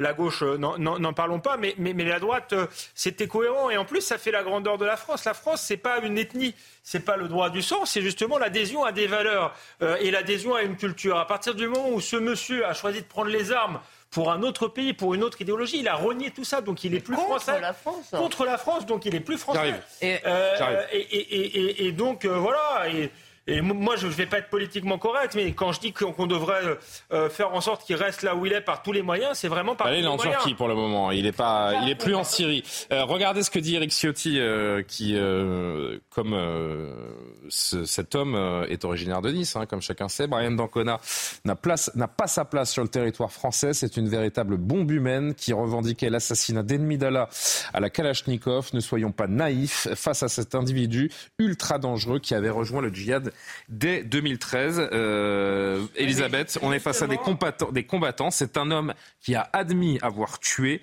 Il joue de notre droit, il veut revenir avec son enfant. Il est encore français pour vous? Ah non, d'abord, moi je suis absolument d'accord, d'autant plus sur la déchéance de nationalité, à une capitulation, une capilotade de François Hollande, d'autant plus que toute l'opinion je veux dire, gauche et droite confondues, était... Pourquoi une capilotade de François Hollande? Une capitulation parce qu'il avait proposé la déchéance de nationalité et évidemment, il a tremblé parce que Libé, Le Monde et France Inter sont partis en guerre. et, pardon Philippe, après. Merci. Donc, ils sont partis en guerre et après. Quelle autorité. Et du coup, euh, on n'a pas eu cette loi que voulaient tous les Français. Ça n'a absolument aucun sens euh, de faire revenir ces gens, d'autant plus. Ça aurait du sens pour une chose. Dans un cas, c'est si, si on était sûr qu'ils prendraient pas 20, mais une véritable perpète et qui resterait en tôle. Là, oui, il serait neutralisé. Bah écoutez, je suis désolé, on va pas non plus, on n'est pas non plus. Parce qu'il a 26 ans. Hein. On va pas tendre l'autre. Il a 26 ans, c'est vrai que quand bien même, ce qui n'arriverait pas euh, dans les faits, il prendrait 20 ans et 20 ans euh, ferme, euh, il sortirait à, 4, à 46 ans, en pleine force de l'âge et capable mais de. Mais en plus, on sait qu'il va sortir, on sait qu'il va se retrouver dans la nature, on sait qu'on le suivra pas, non, c'est. Euh, cet homme, il a fait un choix. Philippe Guibert. Philippe Guibert. Cet homme, il a fait un choix. Euh, maintenant, il faudrait qu'il en assume les conséquences, tout simplement. Euh, Est-ce qu'on a à reprendre sur notre sol un, un tel profil? Est-ce qu'on ne devrait pas plutôt réfléchir, en effet, à une déchéance de nationalité plutôt que de rapatrier euh, un homme qui n'a pas de patrie? D'ailleurs, le mot rapatrier. Euh, je suis pas certain qu'il soit très adapté. Non, moi je suis en désaccord complet avec ça. Je considère que, d'abord, juridiquement, du point de vue du droit international, on est responsable de nos ressortissants, combien même on les déteste. Et s'il a déchiré son passeport, c'est deuxièmement, deuxièmement, assumons. Euh, comme tous les autres pays, nous devons juger nos ressortissants quand ils ont commis des crimes. Euh, et donc, dans ce cas-là, je n'imagine pas une seconde que la justice euh, puisse, sur une peine de 20 ans ou plus, euh, trans, transmuer une telle peine et la diminuer à 10 ans, ça me paraît Philippe, inimaginable. Juste mon propos. Je voudrais faire une comparaison historique. Oui. Qu'est-ce qu'on a fait des collaborateurs français avec le nazisme après-guerre? On les a, euh, on les a jugés. Euh, on les a jugés. Eh ben, faisons pareil. Ils étaient en France. Pas ce, cet homme, la différence. Il y en a Philippe, qui partis, Philippe, euh, la différence. Non, mais c'est intéressant ce que dit Philippe, et c'est vrai qu'il y, y, a une vraie fracture idéologique dans, dans la classe politique en général sur cette sur cette question. D'ailleurs, la CEDH nous pousse à, à reprendre ces, ces individus. droit, hein, Moi, ce que je vous dis, oui, c'est le droit, mais il y a aussi euh, l'interprétation qu'on peut en faire et, la, et les opinions qu'on peut avoir. Euh, ces gens, je le rappelle, euh, et en l'occurrence cet homme-là, il a, il a brûlé son passeport français pour aller faire le djihad à ce moment-là. Ouais. On aurait dû le déchoir de sa nationalité. Mais il y a mais bon, reprenons pas le débat. Tout sur à coup, la France lui ment, qu'il veut profiter de. Je, je reprends juste ma comparaison avec les collaborateurs nazis. Mais oui, mais c'est pas, je suis pas Ils étaient en France. Non, ils n'étaient pas tous en France. Il y en a même un célèbre qui s'appelle François Ferdinand, Ferdinand Céline. Euh, non, on les qui a, échappé d'ailleurs qui a échappé justement au jugement parce qu'elle n'était pas en France et qui a fini sa. Bon, Jean-Sébastien. Et qui est revenu en France. Et on le publie toujours aujourd'hui et tout va bien. Il a renié son pays, c'est une certitude. Est-ce que désormais on doit tout de même le considérer comme français, le rapatrier Et, euh, et d'ailleurs, c'est peut-être une question. Euh, je sais que je crois que c'était Sandrine Rousseau qui avait évoqué ça il y a quelques temps lorsqu'on parlait des femmes et des enfants de, de djihadistes. Euh, que c'est une question de, de, sécurité nationale de les rapatrier parce qu'ils sont proches de nous, donc on peut mieux les, les surveiller. sur la question de la déchéance de nationalité, c'est intéressant parce qu'aujourd'hui, pour la première fois, une Française a été déchue de sa nationalité, mais parce qu'elle était franco-turque. D'accord. On ne peut pas déchoir de, sa, Il faut une deuxième nationalité. Bah On ne peut pas créer d'apatride en droit international. Mais quand même, pour la première fois, et ça a été validé par le Conseil d'État. Donc ce qui montre que. La première fois, tu plaisantes. Non, non, mais là qu'une Française été déchue pour terrorisme, si. Il y a eu des Marocains il y a quelques années. Pour terrorisme, c'était. Bah, en tout cas, le monde a voilà. c'était la première fois euh, aujourd'hui.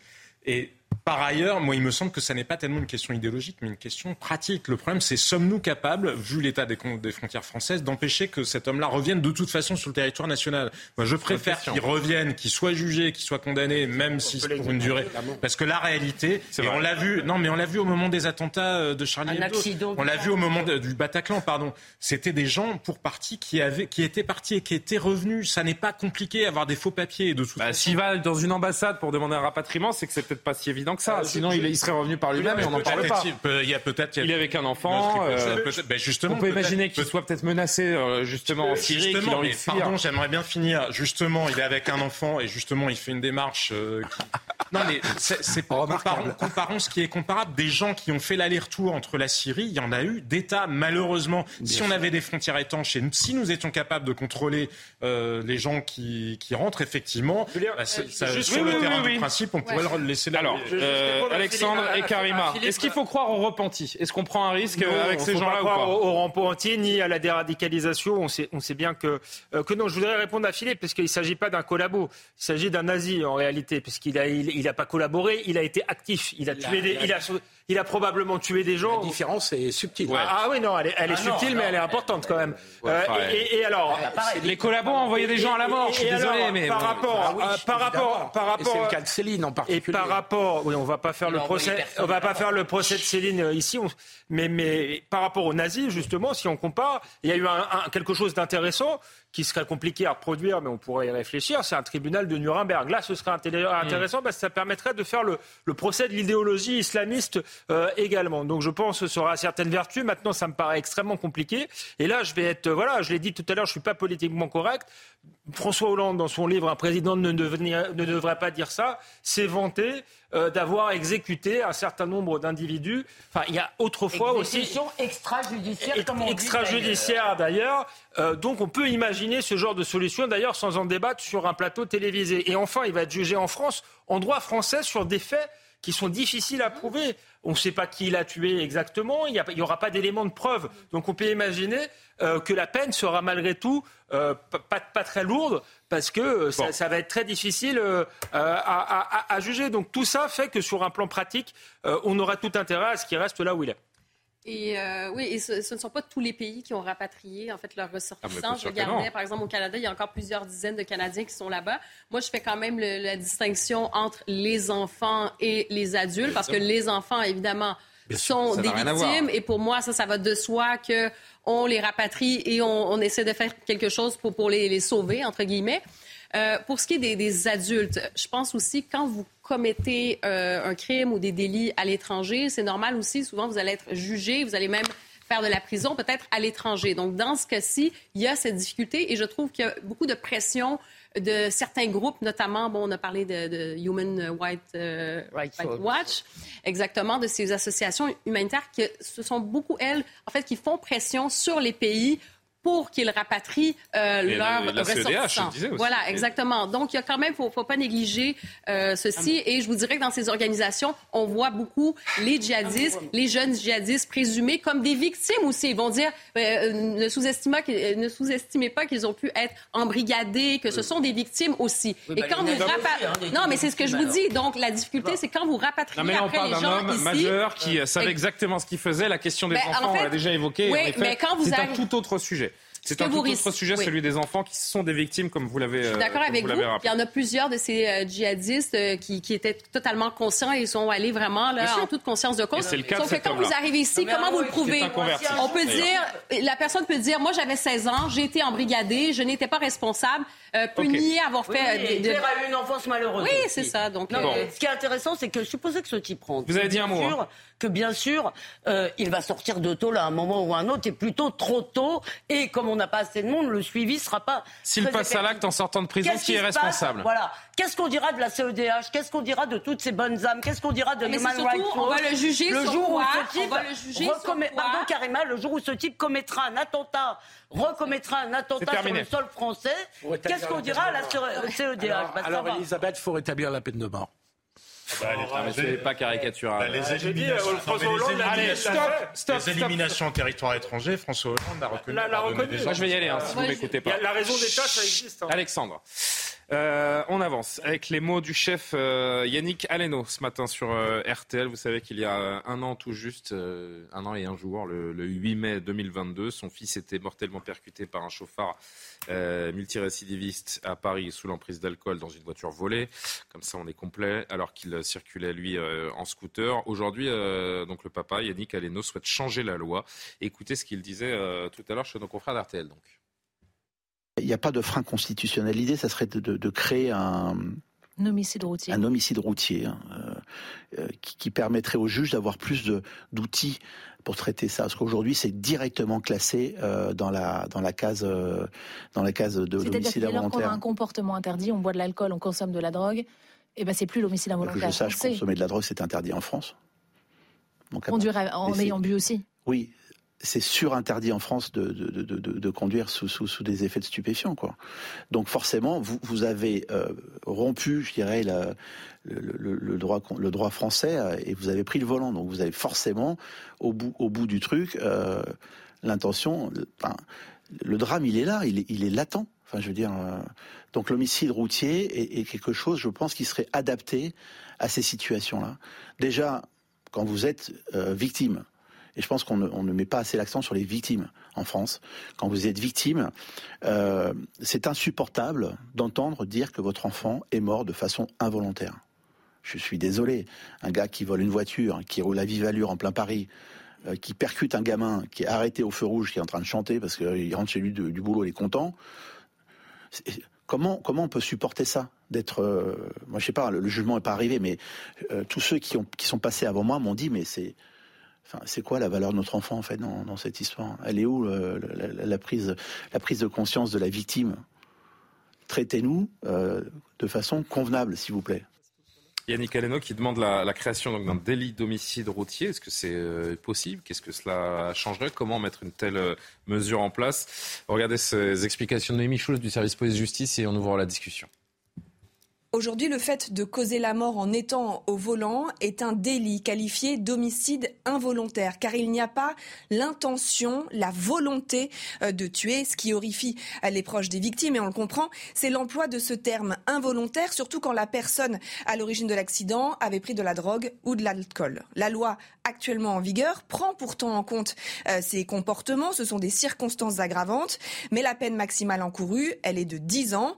Il y a quelques semaines, juste après l'accident, causé par Pierre Palmade, le ministre de l'Intérieur avait évoqué son souhait de créer un homicide routier. Mais dans son esprit, c'était surtout un changement de dénomination pour mettre le doigt sur une réalité, car dans les faits, euh, cela restait un délit, un homicide involontaire avec une peine maximale encourue euh, de 10 années de prison. Yannick Aleno, lui, ce qu'il voudrait, c'est aller plus loin avec la création d'une nouvelle infraction pénale qui ne serait pas classée euh, dans la catégorie des homicides involontaires, qui ne serait plus un délit, mais un crime. Les auteurs d'accidents euh, pourraient alors être jugés par des cours criminels et les peines pourraient être plus lourdes. Mais pour ça, il faut changer la loi. La question de l'intention reste problématique, au cœur euh, du, euh, du, problème, car pour être condamné pour meurtre, quand bien même on a bu, on a fumé, eh bien il faut avoir eu l'intention de tuer au-delà de la colère, de la peine de Yannick Aleno, qu'on comprend tous, qu'on comprend tous, qu'on imagine tous. En tout cas, il y a du bon sens dans ce qu'il dit ou pas? Qu'est-ce que vous en pensez? Délit euh, d'homicide routier. Euh, Parce que c'est vrai que c'est insupportable. Pour lui, ce qui est insupportable, c'est d'avoir ces deux mots à coller homicide involontaire, alors qu'un homme euh, qui a, bu, qui a consommé de l'alcool ou de la drogue, euh, c'est ce qu'il fait en prenant le volant. Je répète ce que j'ai d'ailleurs déjà dit euh, dans l'affaire Palmade, c'est que bien sûr c'est inqualifiable de faire cela, c'est très mal, c'est une véritable faute et ça a causé la mort de son fils. Et évidemment, je comprends très bien que ce père dise cela. Maintenant, euh, je pense qu'il faut faire attention parce que malgré tout, malgré, bien que ce soit une faute horrible, ça n'est pas la même chose, si vous voulez, de faire cela et de prendre un flingue. Or, ce que les partisans de cette, de cette idée de l'homicide routier, eux, ils disent c'est la même chose. Bah Pour moi, il y, a une, il y a quand même malgré tout. Vous n'avez pas l'impression que si vous, êtes, si vous êtes sous l'emprise de drogue euh, ou d'alcool, votre voiture, pour reprendre vos mots, Elisabeth, votre voiture est un flingue?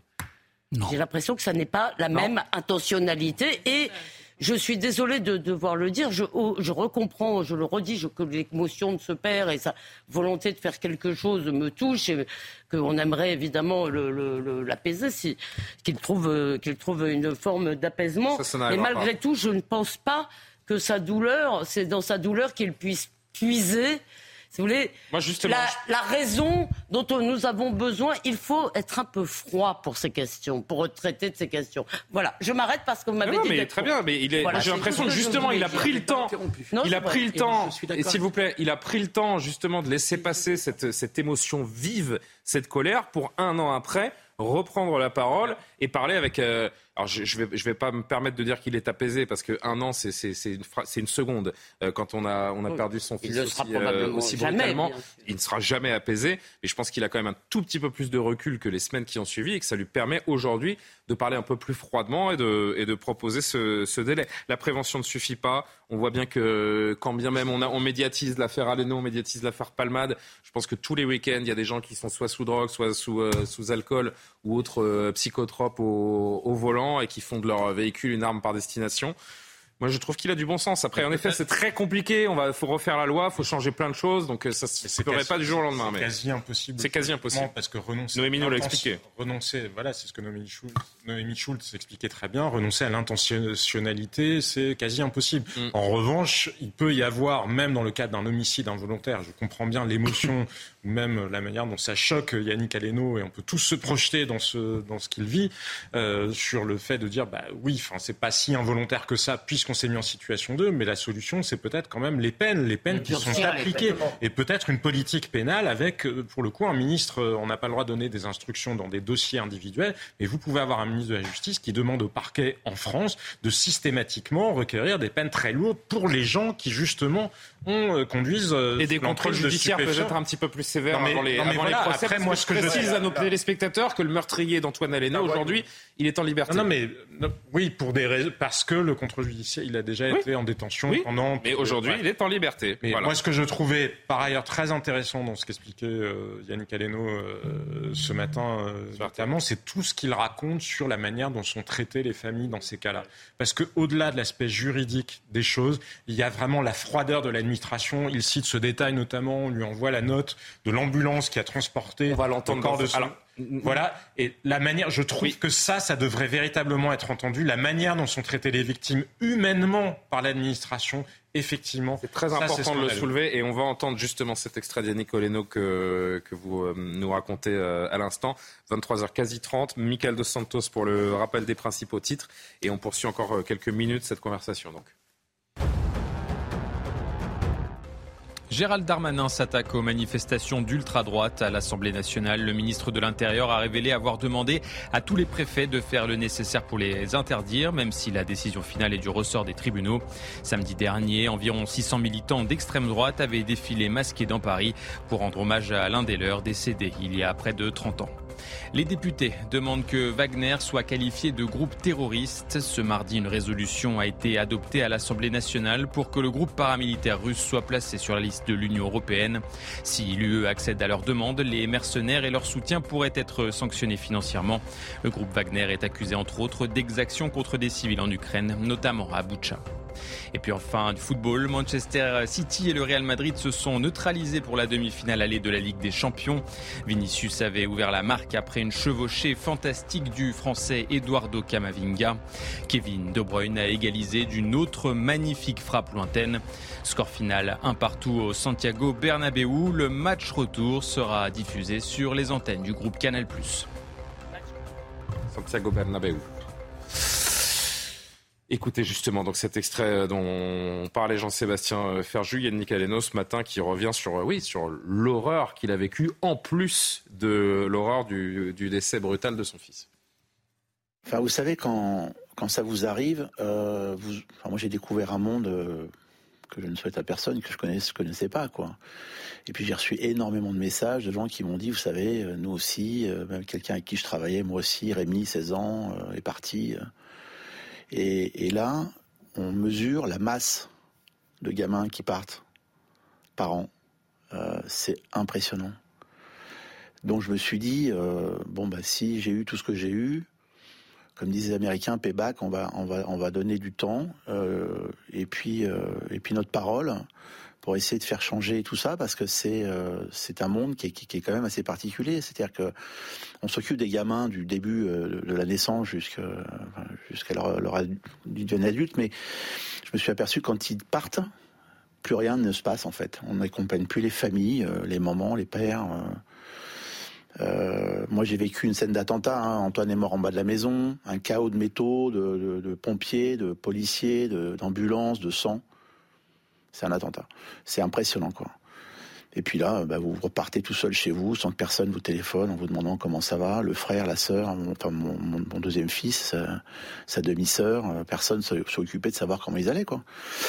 Et, ça peut créer des dégâts, en fait. encore une fois, notre famille est structurée, donc on, a réussi ensemble à se retrouver, à se à solidifier. Il y a plein de familles qui n'ont pas euh, cette, cette force-là et qui, et qui, en fait, on mesure pas le dégât que ça procure euh, aux frères, aux sœurs, aux gens, euh, les, petits copains, les petites copines. C'est pas une vie qui est détruite, c'est. Ah non, mais c'est plein en fait. Et c'est plein de gens qu'on doit accompagner. Moi, j'ai revu une maman qui, qui, avait perdu son fils 15 euh, ans, 15 ans, n'est toujours pas remise parce que personne ne l'a aidé. Je pense que psychologiquement, elle n'a pas été suivie, quoi, suffisamment suivie. Quel parcours du combattant euh, absolument euh, terrible. Je rappelle donc que le chauffard qui a ôté la vie d'Antoine Aleno euh, en roulant sous l'emprise de stupéfiants a été libéré, placé sous contrôle judiciaire en absence de son procès. En attente de son procès, cet homme de 25 ans était un petit délinquant, déjà connu de la police et de la justice. Il était sorti de prison en décembre 2021 après avoir purgé une peine dans une autre affaire et, et donc était en liberté alors que sa peine était, était plus longue. Et que une voiture volée? Oui, c'est une, voiture, volée euh, également. Carrément. Ben, la justice aussi, on espère dans, des cas comme ça que euh, ce genre d'événements ne se reproduisent pas, et encore moins par les mêmes individus. Il y a, aussi cette idée de, protection du public, et on a l'impression qu'en ce moment, on est un peu dans le néant. La personne, effectivement... Il y a une mensuétude assez... Euh, c'est ça.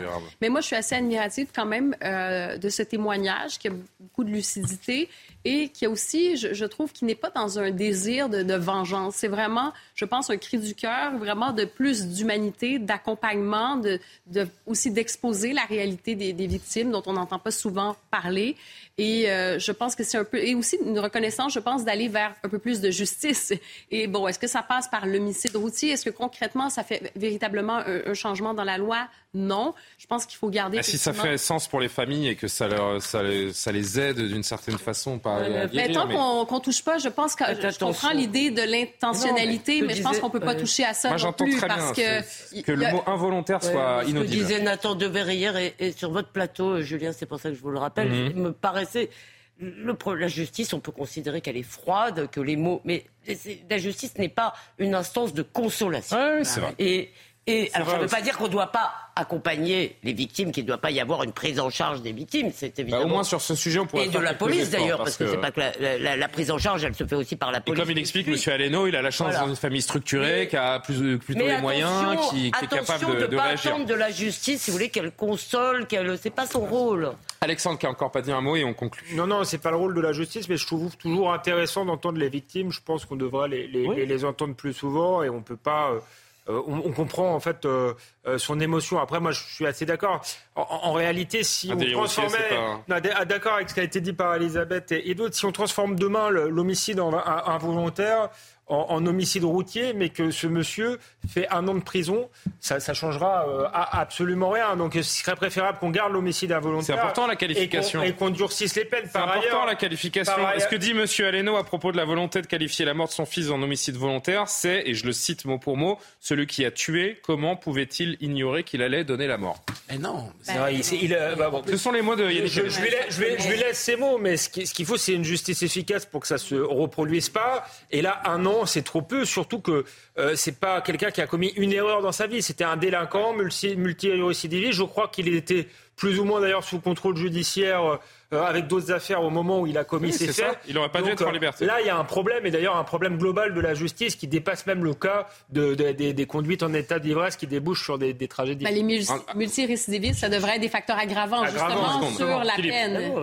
Philippe, 10 secondes vraiment parce que là on, est, on arrive au bout. Il dit, il savait qu'il allait donner la mort avec son bah C'est factuellement faux. C'est-à-dire que toute personne vous entendez ce qu'il dit et qui se drogue a le sentiment de la surpuissance. Qui roule euh, dans une voiture volée, qui est délinquant multirécidiviste. Il n'a jamais l'intention. Beaucoup de gens le font sans donner la mort, heureusement d'ailleurs. C'est pour ça que ça. Euh, 10 petites minutes pour évoquer deux sujets beaucoup moins, beaucoup moins lourds et beaucoup moins importants, surtout. En tout cas, c'est mon avis. Euh, c'est que c'était la journée de l'Europe euh, aujourd'hui. Ah, les drapeaux. Eh, les drapeaux. Ah, et, voilà. Euh, on, cherchait une ânerie pour énerver vraiment tout le monde. Voilà, ça va marcher. Et ben on y est, on y est journée toute trouvée pour débattre. Est-ce que je peux lancer euh, quand même le sujet euh, J'en ai toute trouvée pour débattre d'une proposition de loi du groupe Renaissance qui vise à rendre obligatoire. Et oui, c'est important. C'est vraiment. Le sens de les, Français ont besoin. Il y a une urgence là-dessus. Rendre obligatoire le drapeau européen sur les façades des mairies. Il pose euh, une obligation d'apposer. Donc, il propose une obligation d'apposer le drapeau tricolore européen sur la façade des écoles, des établissements d'enseignement du second degré, public et privé sous contrat. Sarah Fenzari nous en dit un petit peu plus. Euh, aujourd'hui, il est déjà habituel de les voir sur les façades de nos mairies, drapeaux français et européens côte à côte. Pourtant, rien dans la loi n'oblige les maires à un tel pavoisement. Une absence de règle à laquelle veulent remédier les élus Renaissance. Ils proposent de rendre ces deux drapeaux obligatoires sur toutes les mairies. Face à cette proposition de loi, ces Français sont partagés. Choses plus importantes que ça, je crois. Que de se poser la question est-ce qu'il faut poser un drapeau sur, euh, sur une mairie euh, ou pas? Je pense que c'est une bonne idée justement de, de mettre le drapeau de l'Union européenne. Ça permet de oui, mieux afficher le fait qu'on y appartient. Ça me paraît euh, être légitime puisqu'on fait partie de l'Union européenne et donc autant afficher cette appartenance. Promouvoir les valeurs européennes, voici le but recherché par les élus Renaissance. Au sein des oppositions, la symbolique européenne est parfois contestée. Pour ce maire de commune rurale, le débat n'a pas lieu d'être. Je trouve que c'est une, politique, une polémique pardon, inutile. On n'aurait même pas besoin de se poser la question de, faire une loi si euh, on avait su, euh, depuis toutes ces années, faire bien comprendre à tout le monde qu'être européen, ce n'est pas perdre son identité, sa nationalité. Jusqu'à présent, parmi les bâtiments publics, seules les écoles étaient concernées par une telle obligation.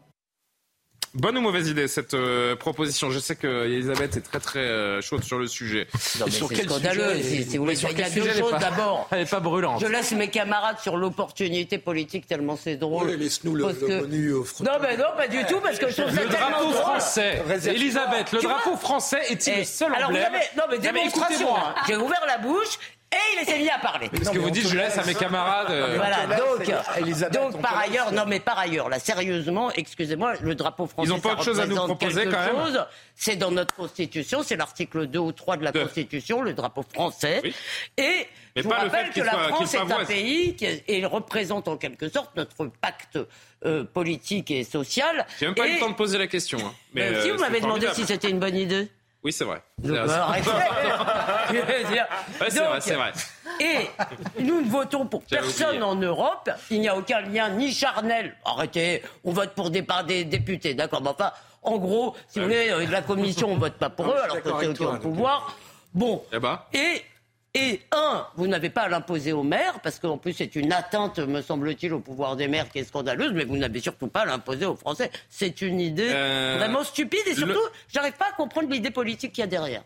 On va montrer qu'on est des bons Européens. Mais à qui Aux Français et les, autres, sont des méchants. Euh. Euh, Alexandre, Alexandre. Alors Philippe, Philippe, ou Alexandre, le drapeau tricolore, le drapeau français, est-il le seul emblème qu'il convient d'arborer sur les bâtiments publics dans notre pays?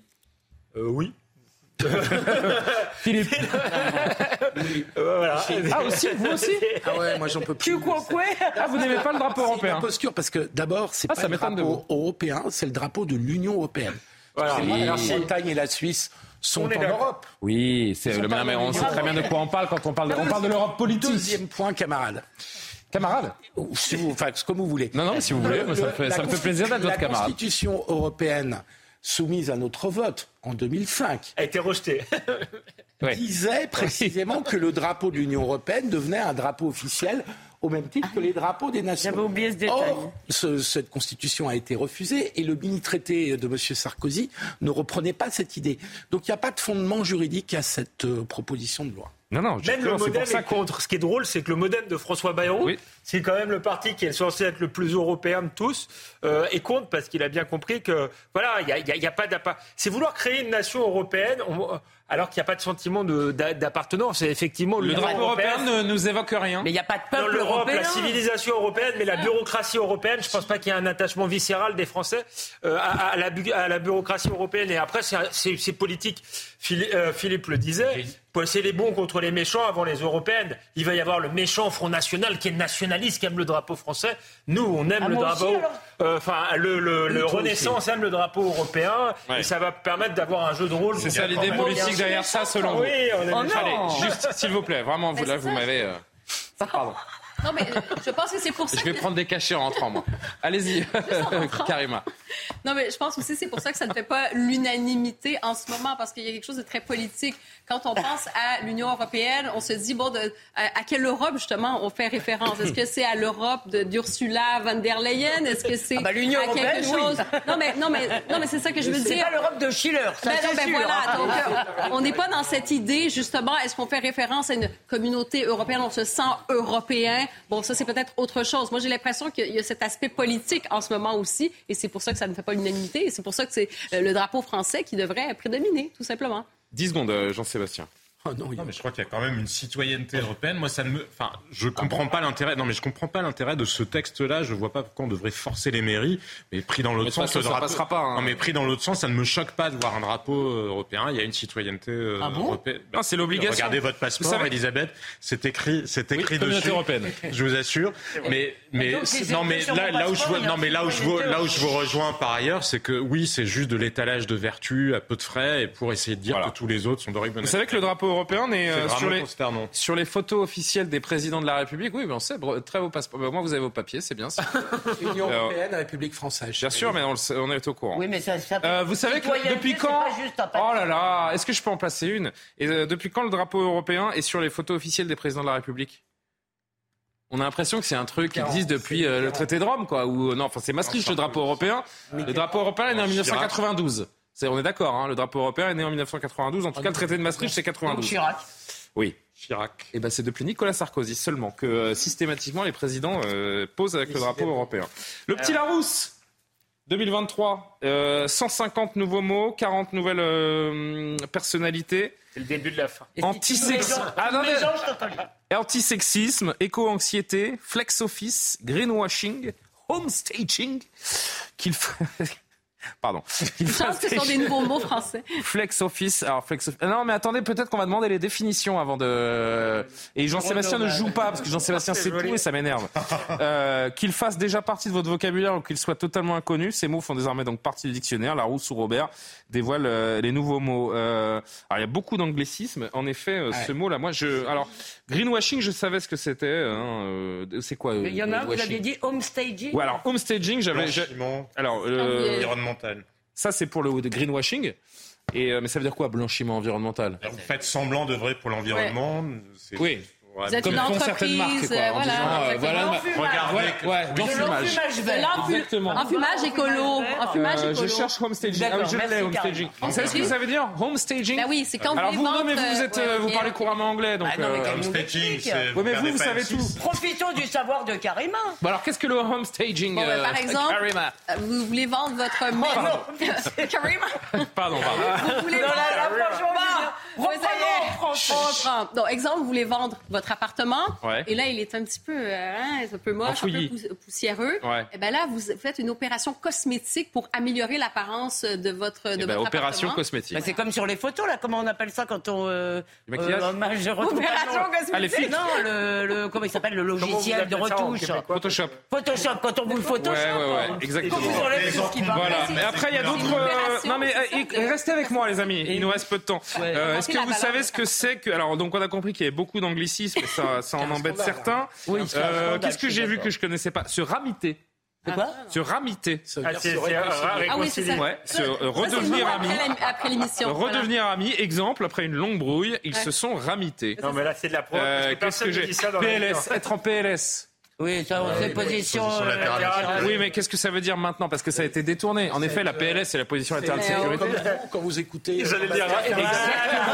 Exactement. C'est quand je sors d'une émission avec Elisabeth et Jean-Sébastien, je suis en PLS total. Euh, qu'est-ce que j'ai Bon, Nutri-Score, on connaît, c'est les logos. Covidé. Il y a pas mal de mots qui viennent de, de, euh, utiliser. Donc, euh, Flex Office. Hein. Alors ça, Il y en a d'autres que vous n'avez pas donné. Il y en a plein que j'ai pas donné. Mais Jean-Ray et Nasser. Nasser. Alors, j'ai pas vu Nasser. Bah, tout à l'heure. Mais Nasser, vous l'écrivez comment Mais vous voyez beaucoup de choses. Oui. euh, mais Ray, ça y est. Mais Jean spoiler. Bon, spoiler, c'est dévoiler euh, un ah, élément attendez, attendez. Divulgacher. oui, exactement. Un le crush. plus beau mot, c'est divulgacher quand même. Ah oui, très bon ça. Euh, Instagrammable. Bah ouais, oui, ça veut dire que ça, ça veut, ça veut dire que c'est une que activité. Le blouson d'Elisabeth est totalement Voilà. Instagrammable. Une activité Ouais. qui est suffisamment, je veux dire, faillot. vide, suffisamment vide et racontable à tout le monde pour que vous puissiez l'Instagrammer. D'accord. Ah oui, et malaisant est entré également. Ouais, bah oui. Malaisant. Bah oui, c'est vrai que c'était pas Mon je amie pense qu'il y a Eugénie Bastien Ouais, dit c'est ça. Badante. Elle dit badante. D'ailleurs, malaisant. Il y a la gênance. Beaucoup les jeunes Oh. disent la gênance. La gênance. Oh là là, la gênance. Ils disent comme ça. Et ça, ça rentrera dans, en 2000. Donc là, c'est le 2023. Donc moi, je fais un pari avec vous. Je fais un pari avec vous, c'est que gênance Ah ouais, rentrera gênance. en 2024. Ouais, la Ouais, gênance, Parce que euh, je l'entends ça partout. Ouais. Et ben moi, je vous dis qu'il y a mégenré dans ces nouveaux Oui, aussi. mots. Donc, par exemple, si vous me dites euh, Madame ou Mademoiselle, je peux vous dire, mais qu'est-ce qui vous fait dire Mais que je suis monsieur une femme? Et Karima, vous m'avez raconté tout à l'heure que au Canada, c'est vraiment très grave de mégenrer quelqu'un. Ah oui. Oui, en fait, vous pouvez être Oui, sauf annulé. que là, c'est Et est-ce que annulé a été aussi Annulé, non, j'ai pas ajouté annulé. dans un autre sens Ouais, vous pouvez être euh, annulé. Bon bah voilà, en tout cas. socialement. Allez, c'est terminé. Si Localisme. les gens, on annule Ouais. Mégabassine, mégabassine entre euh, dette climatique, Non, euh, réparabilité, zone à faible émission. Bon voilà. Pardonnez-moi. Image d'image. Mais j'aime Image pas, du jour. j'aime pas du, du tout spoiler. Je préfère vraiment divulgacher. Divulgacher. C'est très joli divulgacher. Divulgacher, moi je trouve ça moche, je vous dis franchement. Divulgacher. Moi, je défends. de, pour reprendre les mots de Jean-Sébastien, c'est c'est un une sorte de gloubi-boulga entre Par divulguer exemple, et est-ce que vous dites courriel, vous Non, non. mail? Mais euh, Karima dit courriel. Qui envoie encore des emails? Est-ce que je peux avancer parce que c'est la dernière image et je suis déjà Oui, très en courriel, retard. c'est vrai. Très en retard. Je vais vous montrer euh, un nouveau concept d'émission de télévision et je, veux- je souhaiterais voir arriver cela en France. Installé à travers les forêts suédoises, des dizaines de caméras retransmettent en direct à la télévision en Suède, à la télé publique, les pérégrinations des élans et autres animaux sauvages pendant des semaines. C'est un rendez-vous annuel qui tient en haleine euh, des millions de téléspectateurs avides de grands espaces et de rusticité. L'émission s'appelle en suédois Den Stora Olgvandrigen, ce qui veut dire Merci pour votre ben oui, mais c'est ça, je me suis, j'ai travaillé avant. Ouais. La grande migration des élans, diffusée euh, chaque printemps par la chaîne publique suédoise SVT à la télé, sur les réseaux. Euh, ça fédère une large communauté qui scrute commande jour et nuit la moindre action des, des cervidés. Lancée il y a 5 ans, la production rencontre un succès sans précédent. 12 millions d'heures ont été visionnées. Le concept de l'émission, diffusé chaque année jusqu'au 10 mai, est unique. Ça s'appelle du, du slow TV. Oui, c'est ça. Du slow TV, c'est de la TV lente, de la télé lente. Vous êtes là, un peu apathique, euh, un peu à méditer le C'est comme quand vous regardez, c'est ça comme quand vous regardez des feux, des, che- des feux de cheminée à la télé. Ben, c'est un peu le même. euh, le même il en rêve quand il nous est comment en soirées. Mais ouais, c'est relaxant. Regardez les petits canards. Il va rentrer se faire Bien sûr. Ah, J'adore. Je vais aller me regarder quelques. c'est ça, on va essayer Non, ça mais le pour problème, vous. c'est que euh, si on Non, met- c'est terminé. Si on mettait des caméras dans les forêts françaises, on verrait des camilles. Des? Des camilles, vous savez, les camilles dans les ZAD, ils s'appellent tous camilles. Oh là là, vous êtes fatigant. Moi, c'est ce que je vais faire en rentrant. Moi, je voudrais faire la même chose, mais avec une fourmilière. Je voudrais mettre une euh, caméra pendant des heures et des heures sur une fourmilière et je pourrais la Mais vous nous avez, nous, qu'est-ce que vous avez besoin de regarder des fourmis Vous êtes plus cigale que, que fourmi, Ça, chère. Elisabeth. Chantez tout l'été. Oui. Euh, voilà, merci aux élans, hein, qui sont magnifiques. Et à Lumna Daoudi, que je remercie également, qui, me, qui, qui est en train de me... De. De me dire des choses pas très sympathiques. Il faut, rendre l'antenne. Il faut rendre l'antenne. Euh, merci Loubna d'avoir préparé cette émission. Merci à tous d'y avoir participé. Merci surtout à ceux qui la regardent. L'édition de la nuit dans un instant. À demain pour Soir Info. Bonne nuit.